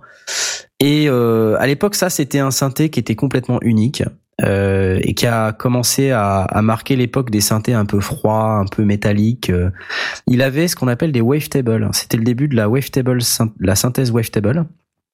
Et ça permettait de, de faire des sons qui n'étaient jusqu'alors pas possible de créer avec euh, les trucs classiques, euh, scie, triangle, carré, euh, qui étaient les, ce que tous les synthés possédaient. Et le, le PPG Wave est arrivé avec euh, cette techno-là. Et alors là, c'était euh, tout de suite, euh, de nouveaux genres musicaux sont arrivés. David Bowie s'est mis à l'utiliser, Frankie Ghost Hollywood, et même Miles Davis. Il y a une anecdote à propos de Miles Davis d'ailleurs. Le démonstrateur du PPG Wave de Miles Davis, euh, qu'il a voulu acheter parce qu'il s'intéressait au synthé. Euh, le mec jouait tellement bien dans le magasin qu'il l'a invité pour faire des concerts et le mec a fini comme euh, euh, musicien sur euh, un de ses albums les plus célèbres qui s'appelle Toutou. Putain, trop fort. Et le mec sur Toutou, c'est lui qui fait toutes les parties de synthé. Donc euh, voilà, c'est si jamais un jour euh, euh, vous croisez un jazzman, n'hésitez pas à lui vendre un synthé. On s'écoute un peu de Toutou, tiens, c'est rigolo. Ah ouais. Miles Ça, Davis. C'est bon, ça. Miles.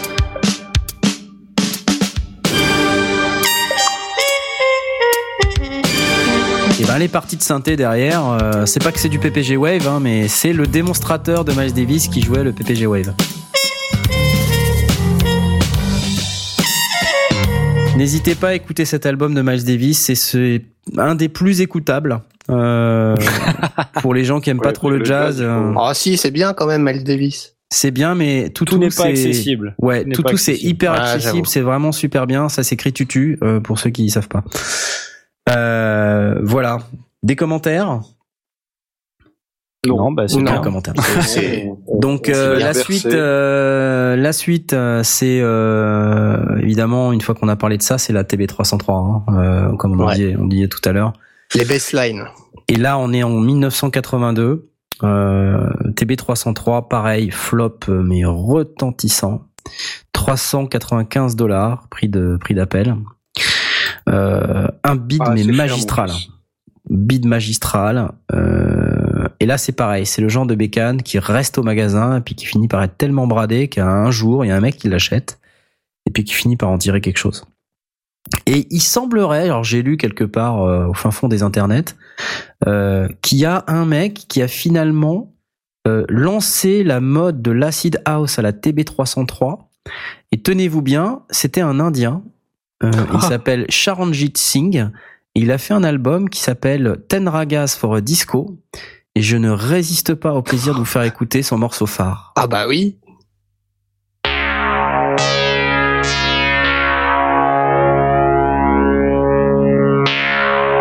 Et vous allez voir, le mec, il y a que de la TB303, il a acheté que ça, c'est tout ce qu'il avait comme argent. mais c'est pas mal, hein Bon, faut aimer le style, mais... Charanjit Singh, il s'appelle.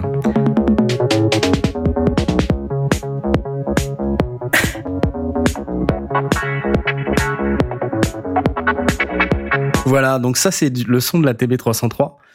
Euh, et bon, euh, apparemment c'est un, gars qui à l'époque était euh, plutôt en vogue, même euh, voilà. Et puis ben, finalement, à force de jouer, à force de diffuser sa musique, euh, ben les gens se sont mis à, regarder la TB303 de manière différente. Ça a été un des premiers qu'il a utilisé comme ça. Et, euh, donc voilà, une belle histoire. Et on s'est suivi du Roland SH101. Donc là, pareil, c'est une machine qui paye pas de mine. euh, C'est vraiment comme, c'est presque un jouet. hein, ça vaut 500 dollars en 1982. Euh, le vendu en trois couleurs, quatre couleurs, je crois gris, noir, bleu, rouge. Et vous savez, c'est ce tout petit synthé euh, qui ressemble à rien là et qui- on- auquel on peut attacher une poignée pour pouvoir en jouer comme un comme un guitare. Et euh, qu'aujourd'hui, tout le monde s'arrache ce truc. Et ça valait 500 dollars en 1982. Aujourd'hui, si t'arrives à le toucher pour moins de 1000 euros, t'es heureux, quoi. c'est clair. Je suis en train de regarder la TB303 sur eBay, les prix sont hallucinants. hein. On, a, Ouais. on oscille 2500 dollars, 1800 dollars, 2900, 3000, Et 2000. ça, c'est, on- on est vraiment dans, dans ce genre d'appareil, au fait, où les gens ne soupçonnaient pas, euh, ce qu'on, ce qu'on pouvait effectivement faire avec. euh, non, c'est, donc après, bon, si on n'aime pas ce son, ben, forcément, on va pas l'acheter, mais il y a beaucoup de gens qui s'arrachent cette bécane. Euh, et pourtant, c'est vraiment, et quand tu regardes les potards, moi j'en ai touché une, hein, c'est, c'est vraiment du plastique, quoi. C'est un jouet. C'est, c'est horrible. Et c'est comme le SH101, c'est, c'est hyper fragile et tout. Enfin, c'est. Mais voilà, ça ce son très caractéristique. Ah, euh, Le SH101 est moins cher. On est à 649, 699, mais attention, t'es sur 1395 t'es sur des enchères. en version Ça, blue. ça part pas à ces prix-là. Hein. Ouais, c'est possible. Donc voilà, le SH101. Euh, bon, j'ai pas trop d'exemples. Il y avait un exemple de Portiched, mais c'était pas très parlant. Euh, la suite, évidemment, c'est le DX7. Tout à l'heure, je vous ai parlé du PPG Wave. Yamaha. hein, qui était donc euh, sorti en 81, bah en 83 le DX7, le fameux Yamaha DX7. Alors ça c'est vraiment le synthé phare. Il valait 2000 dollars à l'époque. Euh, c'est un peu le synthé congélateur quoi, c'est-à-dire c'est lui qui est c'est le digne représentant euh, de l'ère numérique euh, réputé très froide, chirurgical avec ses sons métalliques et tout. Et euh, bon, il y, en, a eu partout quoi. Pendant pendant toutes les années 80, euh, c'était le règne du DX7 et de tous ses descendants, hein, euh, euh, les D50, euh, voilà, les, les synthés qui sont. C'était le règne de la synthèse FM. Euh, donc euh, une synthèse spécifique qui produit des sons très métalliques et qui, qui sont complètement différents de ce que faisaient les synthétiseurs avant. Et on en a bouffé ça, hein, du DX7, je peux vous dire. hein. Euh, il y a un gars qui s'appelle Brian Eno, pour ceux qui, qui connaissent, euh, qui, qui était vraiment un expert du, du DX7. Et c'était peut-être le seul mec euh, qui en a sorti quelque chose de, de pas trop froid, de pas trop coupant, on va dire. Et il a fait un album qui s'appelle Apollo. Je, vous- je vous fais écouter un bout de- du morceau qui s'appelle Signals. Ouais, ça va faire plaisir à Apollo qui nous écoute. Et vous allez voir, c'est c'est c'est vraiment très planant et c'est très beau. Et c'est que du DX7.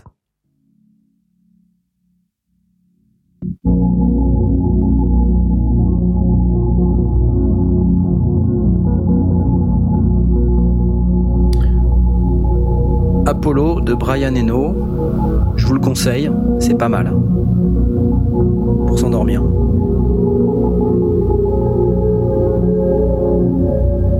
Ça, ça a pas l'air euh, pratique à utiliser le DX7 Non, je sais pas, je regarde une photo là sur la- l'interface. euh, Tu, tu touches un point très sensible. T'as pas de bouton à tourner quoi Un des problèmes du DX7, c'est que c'était des, c'était les mêmes euh, contrôles que sur un TO7 là. On parlait du TO7 tout à l'heure. C'est-à-dire, c'est des boutons tactiles, tu sais, qu'il faut appuyer. Donc, Ah, Le machin était recouvert de, de- d'un plastique mou, et en fait, t'avais des boutons en dessous. Il fallait appuyer sur les boutons. Il faut l'appuyer un certain nombre de fois pour monter ou pour descendre. Ouais, voilà, et t'avais des menus dans tous les sens. En plus, la synthèse FM, c'est hyper compliqué, quoi. Et, euh, Et un écran à cristaux liquides de un- ouais, 8 c'est ça. ouais. Il y a un ça. écran euh, tout petit. euh, Oh c'est- même pas un écran euh, à cristaux liquides, je crois. C'est un truc. Enfin, si, c'était peut-être un cristaux liquide à l'époque. Mais c'était une bécane. Enfin, à programmer, c'était l'enfer. Bon, en même temps, la notice, elle est, elle est sur le clavier. hein. Oui. Mais c'est- pas très engageant quand tu regardes cette notice sur le clavier. Si tu comprends pas tout de suite ce qui se passe, en fait. DX7, euh, DX7 qui a été utilisé non seulement par Brian Eno, mais aussi par euh, Phil Collins, Billy Ocean et, tout un tas d'artistes euh, des années 80. Enfin, tout ce que vous avez écouté dans les années 80, vous pouvez être certain que qu'il y avait du, du DX7. Et là, on arrive. euh, je suis désolé, hein, je finis ma, ma petite historique de musique électronique, synthé, euh, les synthés qui marquent l'histoire. euh. J'en ai certainement oublié. Hein, je suis désolé pour les pour les, les gens qui ne trouveront pas le synthé euh, dont il fallait absolument parler. Là, je fais un raccourci. Là, on va passer directement en 1988 euh, parce que tout, on va dire toutes les années 80, le début des années 80 a été marqué par la synthèse FM. En 88, euh, il y a un extraterrestre qui arrive et qui s'appelle le corps gamin et, euh, et qui a commencé à, à dominer complètement euh, la fin des, des années 80 et le début des années 90. Euh, et c'était le premier synthé qui était multi-timbral. Enfin, un des premiers, parce qu'il y en avait d'autres, mais le M1 est vraiment arrivé avec une appellation de type workstation. C'est-à-dire, pour la première fois, on avait dans une seule bécane un synthé qui permettait de faire des sons euh, complètement hallucinants, euh, qui permettait de euh, d'avoir plusieurs canaux euh, avec une polyphonie somme toute euh, qui n'était pas dégueulasse. Alors en termes de programmabilité, c'est vrai que c'est pas le euh, c'est pas hyper pratique. C'est un synthé qui est très dense, euh, qui permet de faire euh, beaucoup de choses, mais qui est pas hyper simple à programmer parce que les contrôles en façade sont un peu comme le DX7 à l'époque. Je sais pas ce qu'ils avaient avec ça, mais sans doute pour réduire les coûts, euh, ils mettaient moins de boutons. Et euh, donc une, machine qui est euh, juste juste incroyable et dont on a parlé d'ailleurs un peu il y a il y a deux trois semaines puisqu'ils ont refait un M1 sur iPad et qui reprend l'ensemble des sons du M1 donc je vous le conseille parce que c'est vraiment un synthé qui a complètement dominé les années 90 donc c'est vraiment euh, c'est vraiment le truc à avoir à l'époque et d'ailleurs c'est tellement rigolo que je crois que euh, il y a certains morceaux euh, qui ont servi. tout à l'heure, je parlais un peu du DX7 et du M1.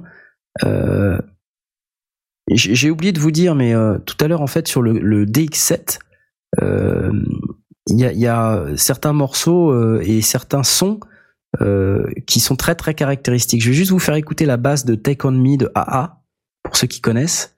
Et vous allez Ah. reconnaître cette basse métallique euh, qui, qui, qui est issue du DX7 en fait. hein. Je vous la fais écouter. J'ai oublié tout à l'heure, je suis désolé. hein.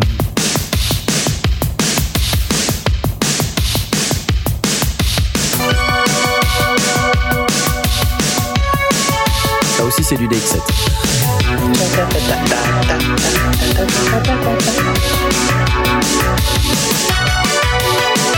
Donc là vous bouffez du DX7 là, hein, euh, a partout, c'est c'est une horreur. Vous aussi, vous bougez la tête, avouez. Donc Je ça c'est euh, sur ma chaise. c'est les années euh, les années 80, 90, euh, voilà, c'est on est à fond euh, et c'est ces basses qui sont très métalliques. euh, Il y en a partout à l'époque. Hein, c'est c'est vraiment des des sons qu'on retrouve dans quasiment tous les morceaux. Euh, et euh, le M1 en revanche, lui, euh, était vraiment son successeur et qu'il a il a eu beaucoup de succès. Il a tellement eu de succès que même dans les séries télé, on, on prenait ses presets. Et je sais pas si vous connaissez Seinfeld. Ceux qui connaissent. Seinfeld, le générique de Seinfeld est entièrement fait avec un preset du M1 qui s'appelle Slap Bass. C'est ça. Oh là là là là. Ah, ah. Bah ça c'est du M1. Alors c'est moche hein. Ça aussi c'est du M1. Tout c'est du M1. Ça aussi, c'est moche. Ah c'est moche. Et voilà, on y est. Hein, euh, donc c'est les années 80. Euh, Euh, Il y, a, Ouais. il y a une remarque d'Alex euh, au sujet de la synthèse MF euh, sur le DX7. Il dit c'est pénible, et- compliqué à programmer. Tu C'est vrai. Ah oui, c'est très pénible et très compliqué à programmer. En fait, ça fait appel à des concepts euh, de la modulation d'une fréquence par une autre, euh, avec ce qu'on appelle des opérateurs. euh, donc il faut, enfin c'est extrêmement compliqué. C'est beaucoup plus compliqué que la synthèse soustractive dont on a l'habitude Mm. euh, sur un Moog ou sur un ou même sur un Prophète. Hein. Euh, Sur un Prophète, c'est c'est c'est du polysynth, mais ça reste assez simple. Euh, le DX7, c'est vraiment un truc compliqué, quoi. Et euh, avant de comprendre comment ça marche, il faut se plonger dans la doc. C'est pas le genre de synthé que tu peux, euh, toi, tu peux allumer et puis tout de suite bidouiller les sons, quoi. Tu non, tu peux évidemment euh, changer les presets et tout ça, mais et, là tu tombes de ta chaise parce qu'il y a vraiment des sons géniaux, quoi, dedans. Le DX7 c'était vraiment un synthé avec des super sons. Si tu voulais faire de la science-fiction euh, ou du sound design, c'était le synthé, quoi. Euh, avec deux trois autres évidemment, mais synthèse FM pour pouvoir faire des sons de ouais des sons de sci-fi ouais je pense que à l'époque il y a pas mal de, de sound designers qui se sont arrachés donc oui je confirme et, et comme vous pouvez voir le M1 euh, euh, je, je vais retweeter aussi les tweets d'Alex là merci Alex hein, pour euh, pour toutes ces images euh, vous pourrez voir sur le M1 que je vais retweeter dans une seconde de- Je depuis super beau le M1. Oh non. il est pas très beau c'est une espèce de Si, moi je le trouve chouette. Et il est très plastique. Hein. Euh, et comme tu peux Ouais, voir, il n'y a pas beaucoup de boutons. Hein. C'est euh, Par Bah, contre, je crois que c'est ça en fait qui me plaît, c'est qu'il est très euh, Oh, très simple, très épuré, ouais. Mm. Mais mais le problème, c'est que coup, sa programmation, elle est pas trop épurée, quoi, pour le coup. Bah Ouais, ouais. j'imagine, j'imagine. J'ai mais zappé, un, j'ai zappé un commentaire aussi d'Apollo 5 qui nous dit euh, Je crois que je suis tombé sur un truc, le Fairlight CMI aurait servi pour faire les sound effects de Tron. ça m'étonne pas. Ouais, ouais, Bah, Tron, pour faire Tron, ouais, ils ont beaucoup utilisé euh, ce qui se fait de mieux en matière de, de sound effects et de, et de synthèse un peu euh, pas granulaire, mais euh, Bah, c'est une super, euh, c'est une super transition parce que, en fait, je voulais vous parler tout à l'heure du, du, du cinéma. Avant de parler de cinéma, je vais juste parler du Triton, qui est le dernier en fait dont je voulais vous parler. Euh, lui qui est sorti en 99 à, pour à peu près 1800, euh, 2000 dollars, on va dire. Et euh, lui aussi a dominé beaucoup euh, les studios, les scènes, euh, parce que c'était un M1 euh, sous stéroïdes. Ah. Donc euh, non mais vraiment, et c'est comme ça qu'il a été vendu hein, d'ailleurs. hein. Et euh, moi-même, j'ai un Triton. Donc euh, c'est pour vous dire. Un Triton extrême même. Parce que j'ai acheté la Triton version stéroïde. qui est un Triton sous stéroïdes déjà. c'est une grenouille en fait. C'est ça. Donc, mais c'est vraiment un super synthé qui encore aujourd'hui euh, continue d'avoir des, ch- des, enfin, des sons encore très actuels. euh, vraiment euh, une très très belle machine. Donc euh, voilà, Korg. Moi j'aime bien tout ce qu'ils font Korg. hein, de toute façon, je trouve qu'ils sont doués. Euh, des questions sur euh, les synthétiseurs, euh, je sais pas, Asmot, euh, tu, toi qui es passionné de synthétiseurs maintenant, t'as une... Euh, non, mais je, je remarque qu'il y a dans les synthés qu'on qu'on voit là, euh, en tout cas dans les dans les premiers, euh, tu vois qu'il y a pas mal de boutons, c'est assez paramétrable sur l'interface. Et plus on avance dans le temps, moins il y a de boutons et plus ça a l'air chiant à utiliser quoi. Donc euh, moi qui suis pas du tout euh, dans les synthés. Euh, j'en avais déjà parlé, mais moi le, le, jour où je me mets au synthé, euh, il faut que je puisse euh, toucher directement et changer le son avec des boutons. Il faut que je navigue dans les menus, ça, ça va être chiant quoi. Donc euh, bah, je sais pas trop comment ils ont fait euh, dans les années 90, mais ça correspondait peut-être aussi à une évolution où justement des gens ont commencé en, en touchant à des boutons. Et puis après, ouais. une fois qu'ils savaient bah, un besoin, ce qu'il y avait derrière, ils pouvaient aller chercher dans un menu une, une, une info qui, ou, un, ou un réglage qui, qu'ils auraient fait jadis avec, avec le. C'est un cycle, ça, en fait. Les, les boutons reviennent hein, beaucoup. Hein. Les synthés qui sortent maintenant ont beaucoup plus de boutons. Parce que les gens comprennent bien que ce qui est intéressant finalement dans ces machines-là, et euh, on n'a pas encore trop parlé des, des DJ en, détail et du matériel dont ils ont besoin euh, pour pouvoir faire ce qu'ils ont à faire. Euh, mais quand tu as des menus, des boutons comme ça que tu dois naviguer 35 fois avant d'accéder à ton paramètre, c'est sûr que c'est pas pratique pour le live. Et aujourd'hui, on est sur une tendance où euh, les gens veulent plus faire des choses en live euh, parce qu'on fait appel à de la performance. Euh, et c'est vrai qu'à l'époque, le M1, c'était pas vraiment euh, ou CBCAN là, le, le DX7, euh, on les trouvait hein, sur scène, mais on, les, les, les, synthésistes n'allaient pas euh, enfin, bidouiller leur son en cours de morceaux, euh, ou alors ils le faisaient à l'aide de contrôleurs MIDI euh, de manière à pouvoir, à pouvoir le faire d'une manière différente. Aujourd'hui, c'est plutôt effectivement le retour des boutons. Ben, c'est ça en fait, c'est la remarque que j'y pensais tout à l'heure. En fait, la musique électronique, en tout cas dans une certaine mesure à une certaine époque, euh, c'est c'est pas surproduit, mais c'est très très produit. C'est des mecs qui bossent à fond euh, sur un sur un sur un, programme audio qui est qui euh, ils travaillent vraiment la technique à un moment donné. Et c'est des machins qui sont pas forcément reproductibles. Ouais, en live, quand tu vois qu'ils ils font des, espèces de rythmes de ouf qui sont même pas euh, refaisables humainement. euh, Enfin, Ouais, j'ai l'impression que et c'est c'est c'est ce qui je trouve dommage parfois en fait, c'est justement c'est c'est cool dans le sens où des fois c'est un mec tout seul ou, à deux qui qui font ça, ça leur prend j'en sais rien des semaines, des heures, des mois à, à, fabriquer ces sons qui sont vraiment trop bien. Et en fait, une fois qu'ils l'ont qu'ils l'ont fait, bah ça sonne, c'est cool, on en profite, mais en fait en live, euh, ils le refont pas vraiment ou seulement juste en partie, pas tout parce que c'est vraiment trop compliqué quoi et on, on, perd on perd cette spontanéité en Ouais, fait euh, que euh. j'aime beaucoup dans la musique moi. Alors, je suis pas d'accord avec ça en fait, et euh, je comprends très bien en fait ton commentaire, euh, mais aujourd'hui, on peut très bien en musique électronique, euh, à l'aide de, de contrôleurs ou, avec les boutons qui sont sur les machines, puisque maintenant on retrouve les boutons, comme je disais, euh, faire évoluer une, production d'une manière qui est totalement différente de ce qu'on peut trouver sur l'album. Et ça en fait une version différente. Je trouve que c'est même encore plus intéressant. Et, et du coup, il y, a, il y a des mecs qui effectivement vont préparer des séquences. Et c'est un peu ça aussi encore maintenant la musique électronique c'est on prépare des séquences à l'avance euh, sous forme un peu de Lego hein. quand tu regardes des logiciels comme euh, Ableton Live c'est c'est un peu de la musique Lego quoi. Tu tu mets euh, tu mets des loops euh, sur des pistes euh, et puis tu les agences d'une manière qui qui te plaît. Et ensuite tu peux les déclencher soit séparément, soit sous forme de groupe. Par exemple, dans Ableton Live, chaque ligne peut être lancée en une seule fois, c'est-à-dire euh, tu mets tes clips euh, en ligne et tu fais autant de lignes que tu veux et puis tu peux dire bah voilà, sur la ligne 1 euh, j'ai basse kick, sur la ligne 2 j'ai basse kick synthé, sur la ligne 3 j'ai kick synthé, j'ai enlevé la basse. Tu vois? D'accord. et c'est comme ça que tu fais évoluer ton truc. Et après, c'est toi qui choisis en fait quelle ligne tu démarres. Et, euh, et après, tu peux évidemment, euh, quand tu as un appareil un peu comme le Launchpad, euh, que, j'expliquais il y a un certain temps, et dont on a parlé un peu en début d'émission, euh, qui a fait le bonheur de Stan à l'émission SL 8 ans, euh, pour, pour déclencher les samples, c'est le genre d'appareil avec lequel tu peux justement utiliser Ableton Live et puis déclencher des scènes d'une manière différente.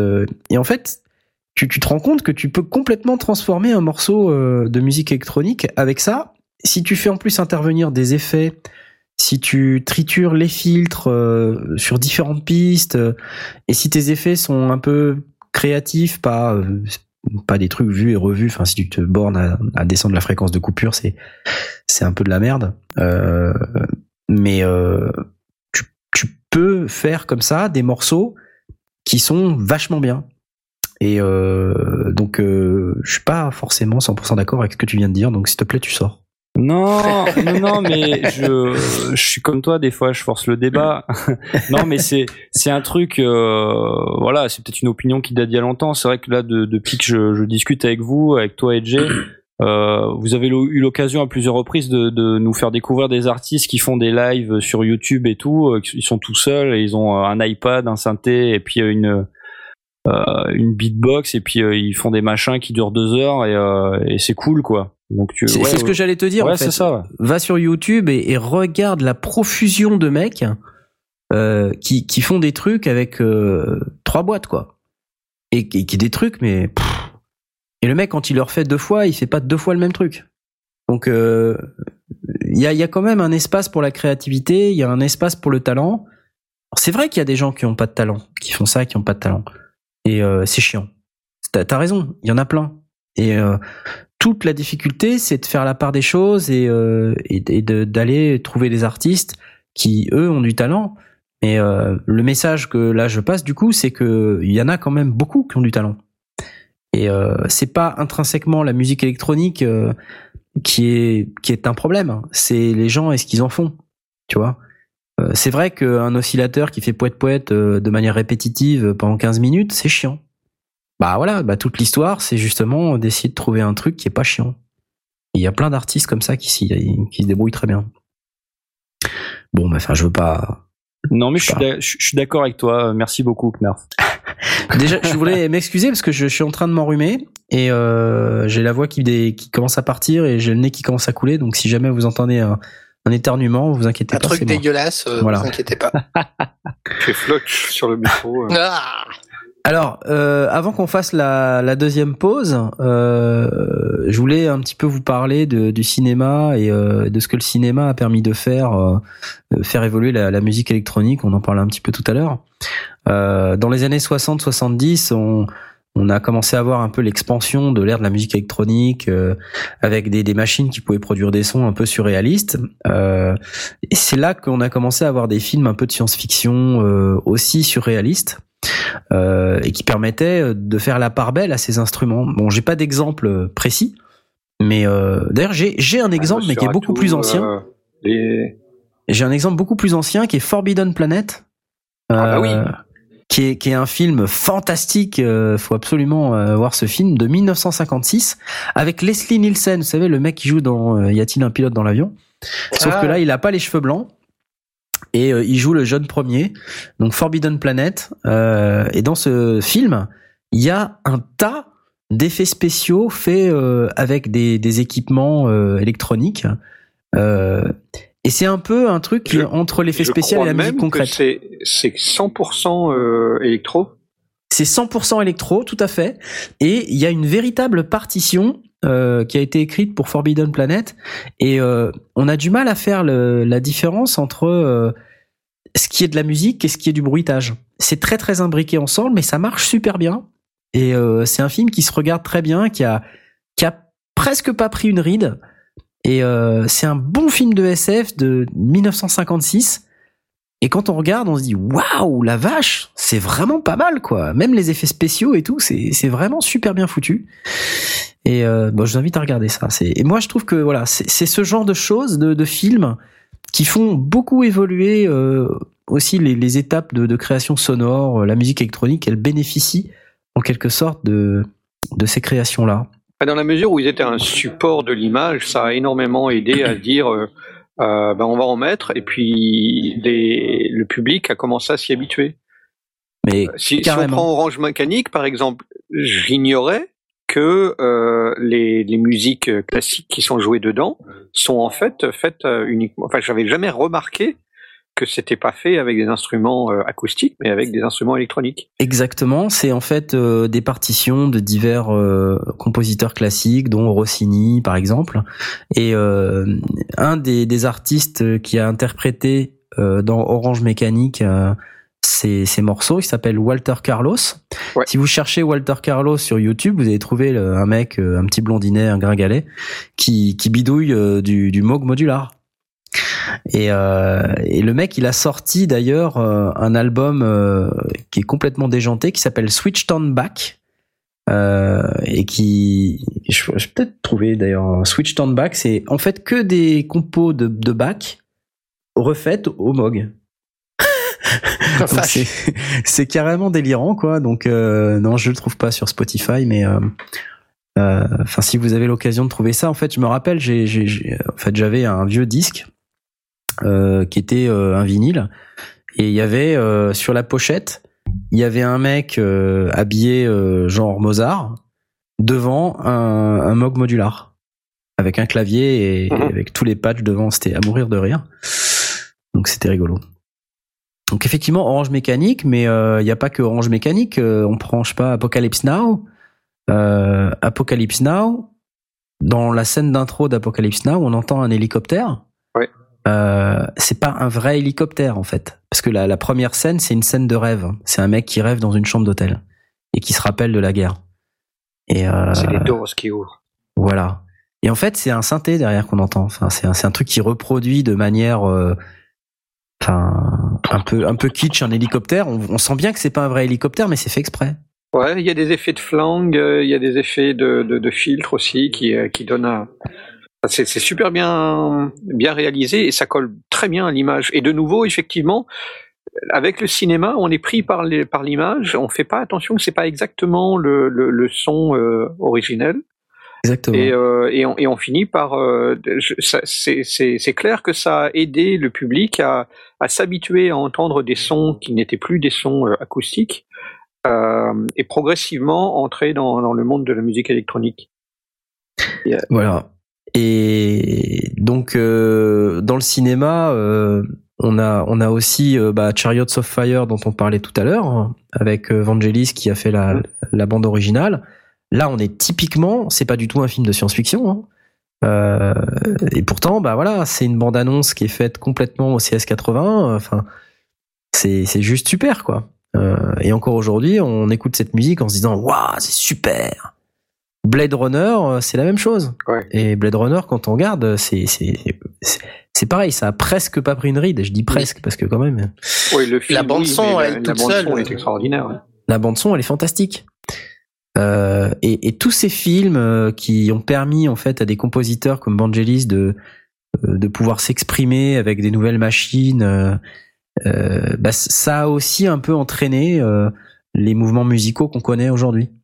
Euh, et puis surtout, ça a imprimé dans la culture musicale euh, occidentale, surtout, euh, des sons qu'on a envie de retrouver aujourd'hui parce que ils nous rappellent euh, bah, peut-être le passé, ils nous rappellent des choses euh, euh, qui nous ont plu et donc forcément on se projette dedans puis on a envie de les retrouver.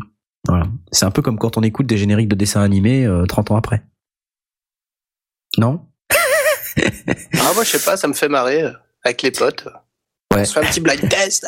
Ouais, un petit blind test. Enfin voilà, un petit peu de, un petit peu de cinéma là pour euh, pour expliquer un petit peu euh, euh, comment le cinéma, d'après moi, a contribué à à faire évoluer la, la musique électronique. On fait une petite pause? Yep. Ouais. et euh, là, en plus, on a trop assuré parce que dans la petite pause, on a euh, un, un genre de musique électronique qu'on va vous laisser découvrir. C'est de la chiptune. Euh, et là, euh, vous allez tout de suite reconnaître pour ceux qui aiment bien Pink Floyd. On vous laisse découvrir le morceau et on vous dira ce que c'est après. À bientôt.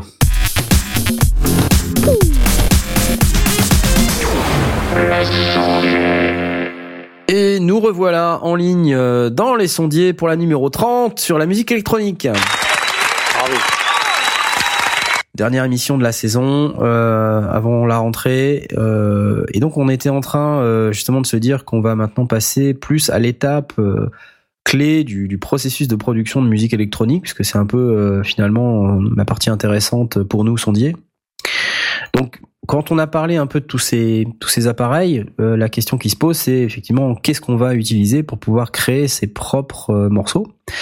Euh, bah déjà en fonction du style de musique sur lequel euh, vous vous positionnez euh, et euh, sauf si évidemment si vous faites pas de musique euh, au moins il faut connaître le style sur lequel vous allez travailler si vous travaillez avec des artistes qui eux sont versés dans, dans ces styles de musique euh, la moindre des choses, c'est de vous documenter sur des artistes, euh, des artistes similaires et de comprendre un petit peu quels sont les codes euh, du genre sur lequel vous allez travailler. Mais en gros, on disait tout à l'heure que chaque style de musique avait sa propre patte.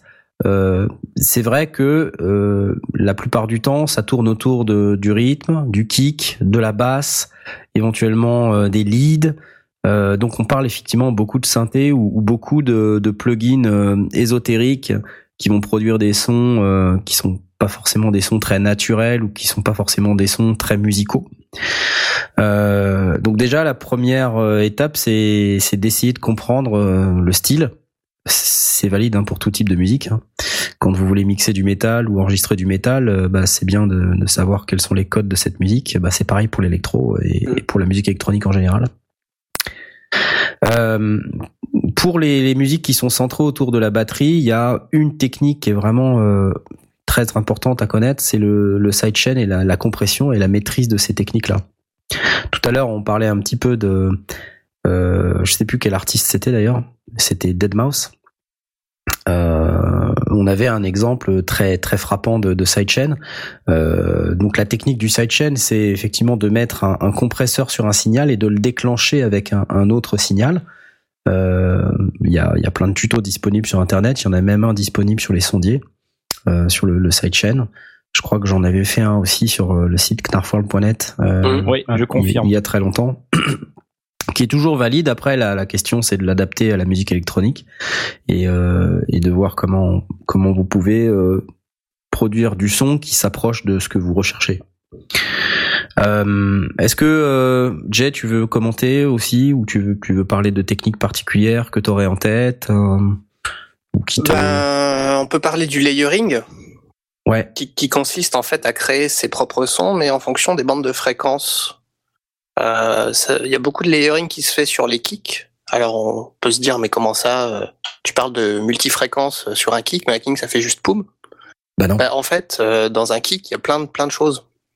Il y a, il y a l'attaque, il y a euh, le, le, le son en lui-même, la fréquence fondamentale, qui est une note, qui est très basse, mais, mais qui est quand même une note, qui va être plus ou moins sèche en fonction de si on veut la faire résonner euh, pour faire pou, pou, pou, comme ça. Ou alors tu le fais juste, super bien. N'est-ce pas? Ouais.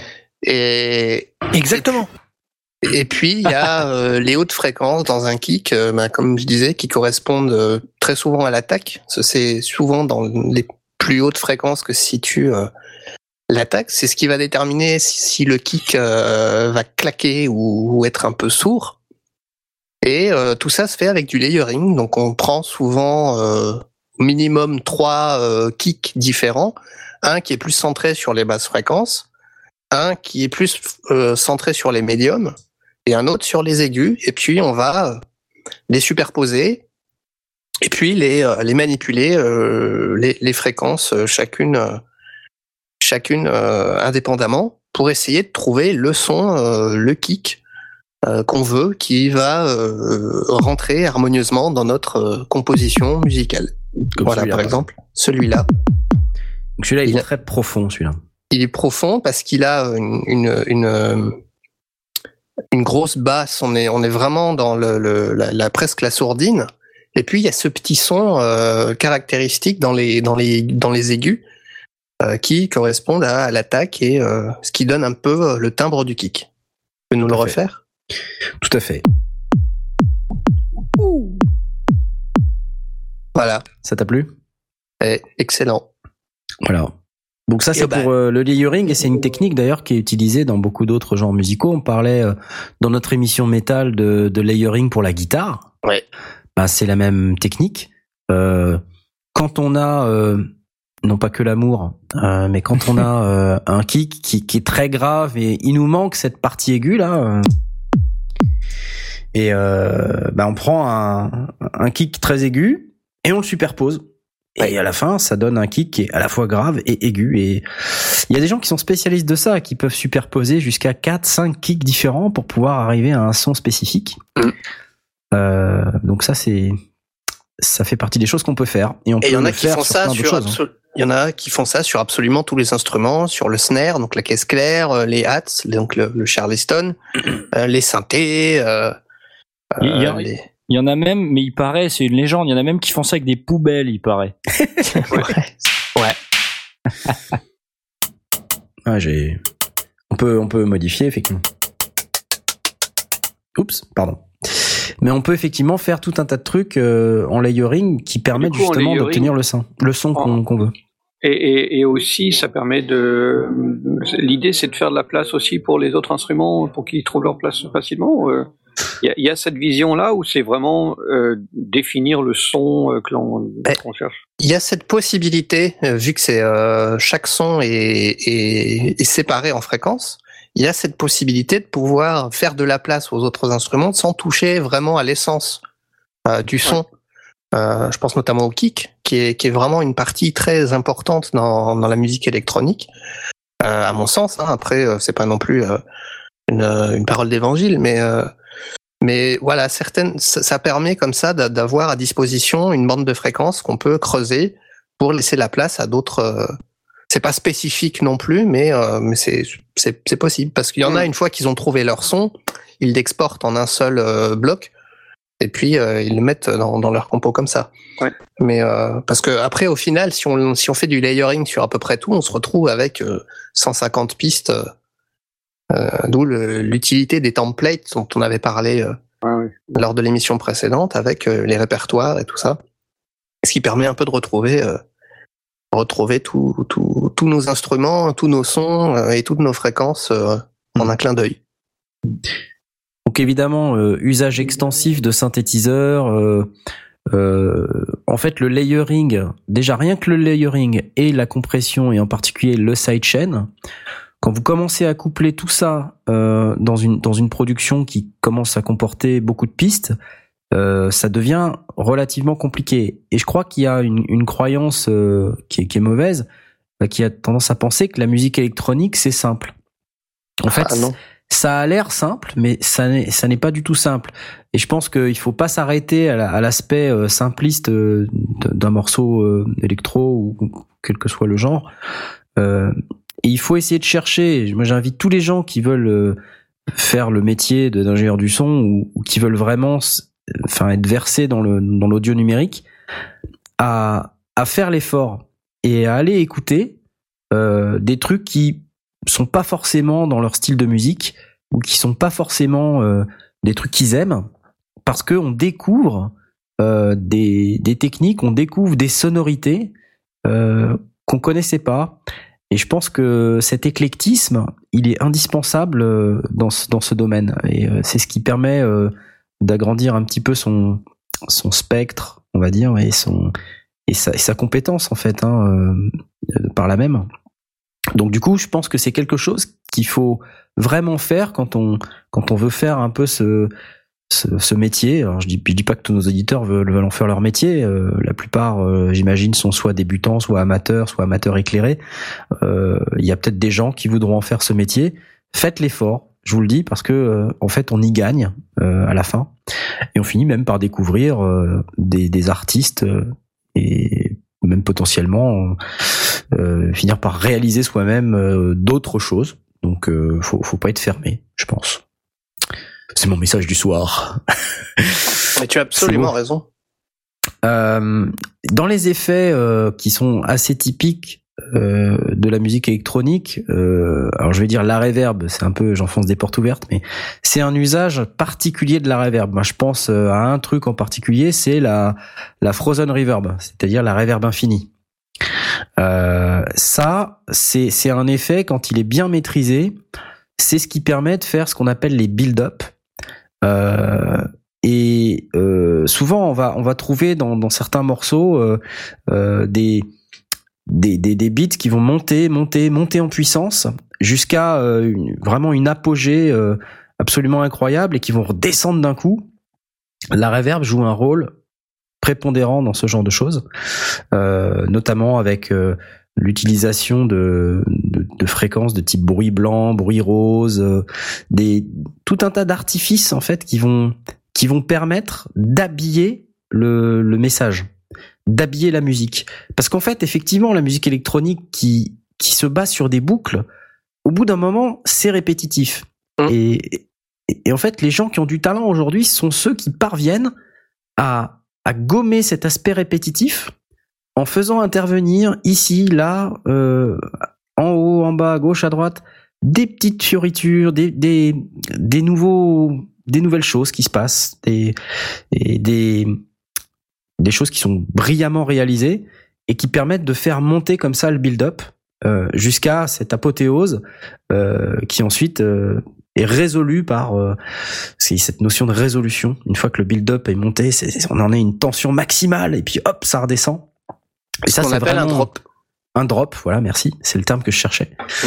Et euh, une fois que on a passé le drop, euh, bah, on part sur une nouvelle, euh, sur une, une nouvelle section du morceau et, euh, et on peut repartir après pour refaire un nouveau build-up. Donc c'est, Pensez à la, à la tectonique? ouais, c'est un, peu truc ça, comme ouais. ça où il y avait une espèce de, de, de truc qui montait et puis à un moment donné ça explosait et puis on repartait sur. euh, un Bah, dans le dubstep, différent. justement, il y a cette notion de build-up drop. Ouais. Beaucoup. Euh, des millions et des millions de vidéos YouTube sur ah, euh, les build-up et les, les meilleurs build-up et les meilleurs drops euh, de, de morceaux dubstep Ok. qui sont qui sont disponibles et qui Ah. mettent vraiment en valeur cette, cette notion-là. Alors c'est pas un truc qui est spécifique à la dubstep, hein, Non. j'insiste, mais c'est vrai qu'en dubstep ça existe. mais il y, a, y a beaucoup de, mu- de, de genres de musique électronique où cette notion du build-up est utilisée. Et, euh, et c'est un truc qui est hyper riche en fait quand on fait l'effort de, de se pencher un peu sur le truc et de regarder comment les mecs ils font leur build-up. Bah, je peux vous dire que des fois ça force le respect. Et euh, moi, je, je- tous les jours, je regarde des vidéos YouTube euh, de mecs. Je suis pas forcément un mec euh, qui est, qui est très versé dans tous les styles de musique électro, mais j'aime bien euh, les gens qui font des efforts à produire des choses. Et donc, euh, quel que soit le style de musique, euh, quand quand il y a quelqu'un qui fait un effort pour pouvoir produire quelque chose de qualité, en général, ça me plaît. Et euh, en plus, j'apprends des trucs au passage, donc c'est c'est top. Et donc. euh, le, la réverbération, comme je disais, mais il n'y a pas que ça, il y a aussi le, le delay, fait aussi partie de ces effets euh, qui, utilisés à leur limite, et là encore, c'est c'est un peu les happy accidents dont je parlais tout à l'heure. Quand on utilise un effet dans ce qu'il sait faire, bon, c'est classique, c'est ordinaire, c'est ennuyeux. Là où ça devient intéressant, c'est quand on est aux limites du truc. Et euh, je crois que en musique électronique, on a cette chance d'avoir euh, la possibilité de casser les règles. Alors parfois, c'est ça, ça fait pas plaisir. Euh, il y Ça a- y a marche des- pas, ouais. Parfois ça marche pas. Euh, Il y a des styles musicaux qui sont absolument pas mélodiques ni harmonieux en musique électronique. De Euh, musique concrète. Non, mais il y a, il y a des styles de musique qui ne sont pas harmonieux. Euh, je sais pas si je peux te faire un, un exemple. J'ai un truc en tête. si, si, si, non, mais attends, attends, si. Non, non, non, non, non. Si, si, c'est c'est obligé, je vais, je vais le faire. Parce que euh, ça reste impressionnant, si tu veux. Et euh, si je fais, par exemple, ça, là.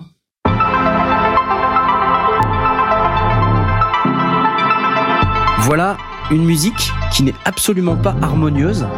Pour autant, elle est réalisée avec talent. C'est-à-dire que dans les Oui, notes plutôt, oui. dans les notes qui sont euh, produites et là, et là, en fait c'est un truc live hein. c'est un mec qui fait tout en live dans ce qui est produit il y a rien qui est harmonieux c'est-à-dire que tu vas tu vas pas trouver un accord qui va avec la basse C'est vrai assez dissonant. hein. c'est complètement dissonant mais c'est juste dément quoi et moi je suis bluffé par ça je suis infoutu de faire ça et ça évolue sans arrêt. Et le truc là que je suis en train de vous passer il dure 1h58 je vais pas vous faire 1h58 Reverb. Voilà hop le mec il tourne trois boutons. Et ça c'est jamais la même chose. Alors, évidemment il y a toujours une base. Mais ça évolue sans arrêt, sans arrêt, sans arrêt. C'est le principe en fait. Voilà, si ça vous intéresse, le gars qui fait ça, il s'appelle Dataline et il est hyper fort et c'est en particulier euh, le l'artiste phare euh, des produits électrons dont, dont j'aimerais aussi vous parler. Euh, je crois que j'en avais déjà parlé dans une émission précédente. Electron, c'est une boîte suédoise euh, qui fait des, des synthétiseurs euh, qui sont des un peu des séquenceurs hardware. Euh, donc ils ont plusieurs types de synthés. Ils ont des synthés euh, classiques avec de la synthèse soustractive, mais ils ont aussi des, des boîtes à rythme. Et en fait, la force de ces produits, c'est justement qui sont complètement différents. Ils, ils sont complètement à l'opposé de tous les standards euh, qu'on peut trouver euh, sur sa digital audio workstation ou dans un synthé classique. C'est un genre de séquenceur hardware où vous faites un peu du step sequencing. Ils sont complètement axés live. Et euh, donc Electron, ça s'écrit E E-L-E-K-T-R-O-N. Euh, c'est un, une marque qui a le vent en poupe euh, en, en musique électronique. hein. Euh, Moi-même, j'ai d'ailleurs un équipement Electron. J'ai un- une monomachine. Euh, et depuis que j'ai ce machin, mais je m'éclate quoi. C'est c'est c'est vraiment c'est un bol un bol d'air. Voilà. C'est c'est un truc qui est tellement différent que et tu, tu te mets à faire de la musique qui a rien à voir. Euh, et donc euh, bah ça ouvre des portes, euh, des choses nouvelles. Allez encore un petit peu.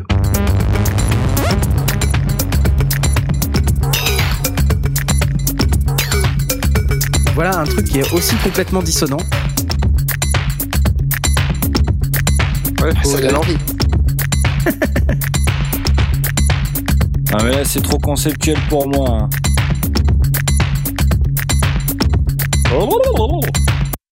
Encore un peu. Et, et tout ça, ces morceaux-là, ils s'arrêtent jamais. Hein.